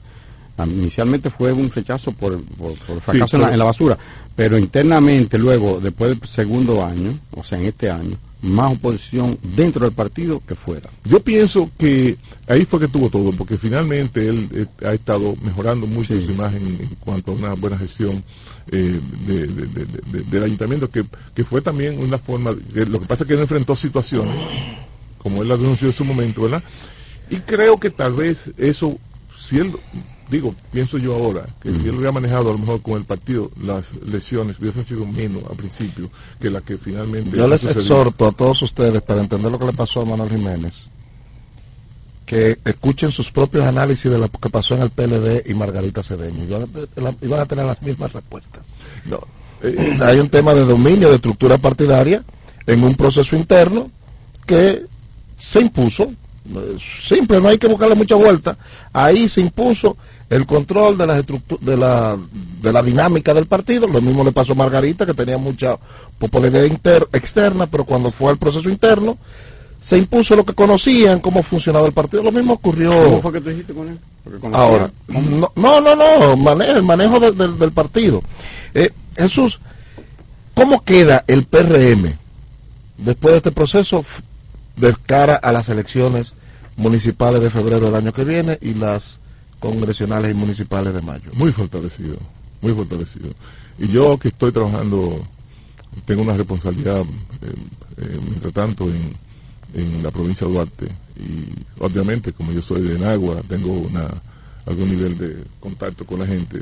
Mira, el entusiasmo que hay es, es- extraordinario. Y yo pienso que eso nos garantiza a nosotros una, una, una victoria contundente en las elecciones municipales de febrero del próximo año. Yo creo que el Partido Revolucionario Moderno va a tener una victoria eh, contundente en esas elecciones y eso automáticamente abre el camino para las elecciones presidenciales y congresuales del 19 de mayo del año 2024. Creo que estamos en el mejor momento, creo que el presidente de la República salió sumamente fortalecido, que es el liderazgo del presidente ahora apoyando a nuestro candidato a alcalde en diferentes lugares del país, en todo el país va, va a ser determinante para el triunfo de nuestros alcaldes, tenemos muy buenos candidatos eh, y otros que van a ser seleccionados mediante el sistema de encuesta. Hay muchos casos que prácticamente son candidatos únicos en muchos territorios, en otros hay algunos candidatos, pero ahí está garantizada la unidad del partido y está garantizado que el partido pueda tener un extraordinario desempeño en ese proceso, en ese proceso electoral del 18 de febrero del próximo año. Bueno, muchísimas gracias. Le damos a Jesús Vázquez Martínez Chu Vázquez por estar aquí, una persona eh, que goza de nuestro, de nuestro aprecio y nuestra distinción, haber aceptado la invitación de estar aquí con nosotros en Cuenta Clara. Se lo agradecemos, don Chu. gracias a ustedes. Te tengo un buen día. Escuchas Cuentas Claras en 95.7 La Nota. Conoce de todo. Somos dominicanos cuando compartimos lo que tenemos con los demás. cuando nos reímos de los obstáculos o lloramos de la risa. Somos dominicanos cuando le ponemos ritmo al silencio, cuando somos el alma de la fiesta y cuando decimos con orgullo de dónde somos. Por eso, lo dominicano se pega, porque cada día más estamos orgullosos de estar mejor. Gobierno de la República Dominicana. Y siguiendo con el City Tour de la Gran Manzana, a la izquierda los mejores pasteles en hoja de los Heights. A nuestra derecha venden un sancochito calientico como la isla Very Good. Y al frente, el banco que llegó a los países para estar más cerca de los suyos. Porque donde haya un dominicano, ahí van a estar con él. Único banco dominicano en Nueva York. Banreservas, el banco de todos los dominicanos.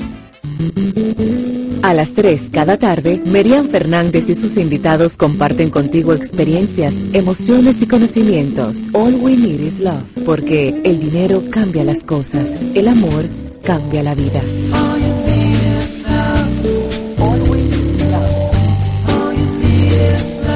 De lunes a viernes de 3 a 4 de la tarde. We need is love, porque el amor sigue siendo la oferta más irresistible.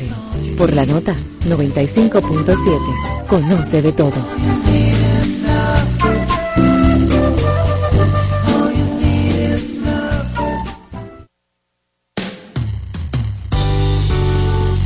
¿Sabes cuáles son los síntomas de la diabetes? ¿Conoces sus principales causas?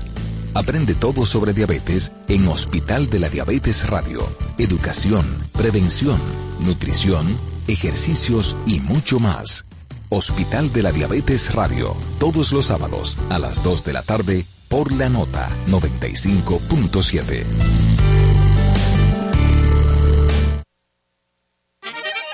Somos dominicanos cuando compartimos lo que tenemos con los demás, cuando nos reímos de los obstáculos o lloramos de la risa.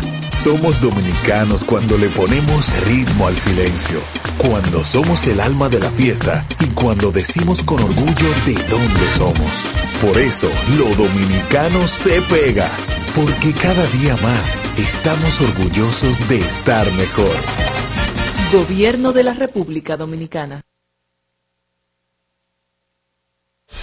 Escuchas Cuentas Claras en 95.7 La Nota. Conoce de todo. Gracias, muchas gracias por seguir en sintonía con Cuentas Claras por la nota la 95.7 FM.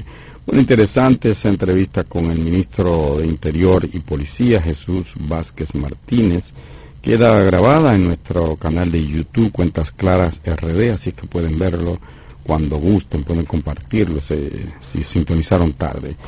Llega el momento de despedir, pero no sin antes eh, reiterar que ayer el Consejo de Seguridad de Naciones Unidas pues aprobó, como ya adelantaron mis compañeros, el envío de unas tropas multinacionales hacia Haití con miras a apaciguar la situación, a controlar el territorio que ha sido tomado prácticamente por bandas criminales y que ha venido eh, siendo denunciado por República Dominicana, por el propio gobierno haitiano, que fueron los que eh, presentaron, o fue quien presentó la moción, no fue República Dominicana, fue eh, la moción que se acogió en lo de Haití, del envío de esas tropas, que a mí me parece que, como dije ayer, que más que militares, Haití necesita ayuda humanitaria, real, real.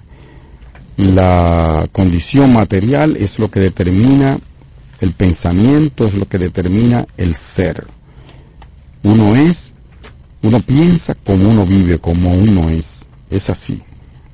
Eso está demostrado. Desde luego, también el pensamiento puede influir ¿verdad? En, en, tu práctica y en cambiar las condiciones materiales, es una relación dialéctica que hay allí. Eh, pero Haití, más que, más que soldados, necesita ayuda humanitaria, ayuda, necesita una intervención para salir, necesita que Francia, que le obligó al pago de un arbitrio, de, un, de una indemnización por su, para reconocer su, su independencia, eh, pues le devuelva parte de lo que le despojó a la colonia más rica de todo el siglo XVIII y parte del XVII y parte y el XVIII, o sea, los años 1700 y pico, fue la colonia más rica de toda, de todo el mundo, ni siquiera de América Latina, de todo el mundo. Lo exprimió hasta la saciedad, es un país que tuvo que prender fuego para poder liberarse, que luego se descarrió, es verdad, que tiene mil falencias, es verdad, un liderazgo inepto, es verdad, eh, una, una élite socioeconómica mediocre, porque solo piensa en sus bolsillos y no piensa en el país, es verdad, pero al margen de eso está también esa, ese, ese yugo que le impuso, yugo económico que le impuso durante décadas, casi un siglo, eh, Francia, después de su liberación, que logró una, eh, logró la libertad, logró la independencia de la primera república de negros en el mundo. Eso, es- ese es un hito que Haití merece que se les reconozca. Hay una situación con República Dominicana acrecentada ahora mismo por la situación del canal, un diferendo por ese canal, que es una discusión técnica, pienso yo, más que nada es técnica, eh, que deben ponerse de acuerdo, como muy bien matizó ayer el presidente Luis Abinader, que decía, bueno, debemos ponernos de acuerdo, estamos de acuerdo al diálogo. Creo que esa es una palabra clave. Eh, mientras tanto, la frontera sigue cerrada, sigue, no, dice el presidente, dijo ayer en la locución que tuvo en la, en la, la- la semanal, eh, ese encuentro semanal con la prensa, que se va a mantener el, el veto migratorio, así que no van a, no va a haber más eh, emisión de, de visado para ingresar haitianos a República Dominicana y que hay va- algunos que tienen definitivamente una prohibición, son la gente que ha patrocinado ese canal allá en Juana Méndez, en la frontera entre la Jabón y Juana Méndez, sobre el río Masacre, ese canal, eh, que habrá que ver, habrá que ver. De manera que eso sigue todavía intacto. No sabemos qué tiempo eh, podrá mantenerse porque ayer un grupo de productores de huevo en Moca hizo una presentación diciendo que era insostenible la, la, esa crisis, que ellos no podían con, que prácticamente estaban regalando huevos. De- advierte que se le puede dañar, que, la, que, lo, que lo- producir un huevo cuesta más de 5 pesos y medio y que lo estaban vendiendo a 3 para no perderlo todo. Una, un drama que no solo afecta a Haití, también a la República Dominicana. Ojalá que esta designación, que a mí no me agrada porque no estoy de acuerdo con ni que Rusia vaya a Ucrania a fastidiar, ni que Estados Unidos le tenga un bloqueo a Cuba, pero que tampoco venga Naciones Unidas a invadir Haití o a la isla de Santo Domingo, que pues, eso, eso es como que me pisaron un pie a mí, porque Haití es parte de, o sea, nosotros estamos indisolublemente ligados a Haití geográfica y físicamente. Nosotros estamos, compartimos una isla. Ah, que hay que hacer algo. Claro que hay que hacer algo. Que no puede ser la comunidad internacional indiferente. Claro que no debe serlo. Pero acaso es eh, usted que me escucha, acaso eh, son los, fu- los resuelven en su casa o es la educación. Decía un gran pensador, corrige al niño hoy, edúcalo hoy y no tendrá que castigarlo mañana. Bueno, pues yo pienso que en Haití, que hay una situación terrible, primero se necesita cambiar las condiciones de la gente. Y eso y la misma gente va a ir controlando a esas pandillas de, de delincuentes que llegaron a tener tanto poder porque no hay gobierno prácticamente. Y que, un desastre bárbaro que hay en Haití. Yo le daría mejor apoyo al propio gobierno antes que mandar una tropa, pero bueno, yo no soy del Consejo de Seguridad de la ONU, yo soy de cuentas claras y por eso tengo que despedir, porque son las nueve y dos minutos. Hasta mañana. Chao. Esta es la nota 95.7. Conoce de todo. Llega a Santo Domingo el espectáculo infantil que todos los niños estaban esperando. El fenómeno global infantil, Masha y el oso, en su gira internacional, llegan con un nuevo espectáculo. Masha y el oso rescate en el circo Show en Vivo. Masha, oso y todos sus amigos del bosque se embarcan en esta nueva aventura que no te puedes perder. Del 7 al 8 de octubre en el Teatro Nacional. Boletas a la venta a través de passline.do. Boletería del Teatro Nacional y en www.bigstar.com.do. Un evento Big Star. Banreservas presenta Escarbando en la Historia con Cuquín Victoria. Jamaica fue el nombre que le dieron los ingleses a esa isla, cuyo nombre significa isla de agua y madera, que era como lo llamaban los aborígenes que vivían ahí. Prender un carro es algo más que prender un carro. Para muchos es seguir avanzando, alcanzando metas, cumpliendo promesas, porque todos sabemos que en la vida todos pueden llegar. Vuelve Expo Móvil Banreservas del 19 al 22 de octubre con financiamiento de hasta 90%, cuota móvil hasta 7 años para pagar y empieza a pagar en febrero 2024. Banreservas, el banco de todos los dominicanos. Esta es la nota 95.7. Conoce de todo.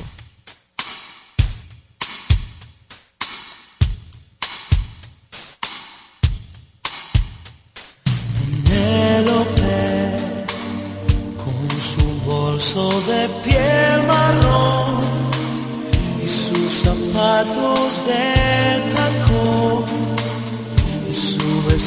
vestido de domingo. Penélope se sienta en un banco delante y espera que llegue el primer tren, meneando el abanero.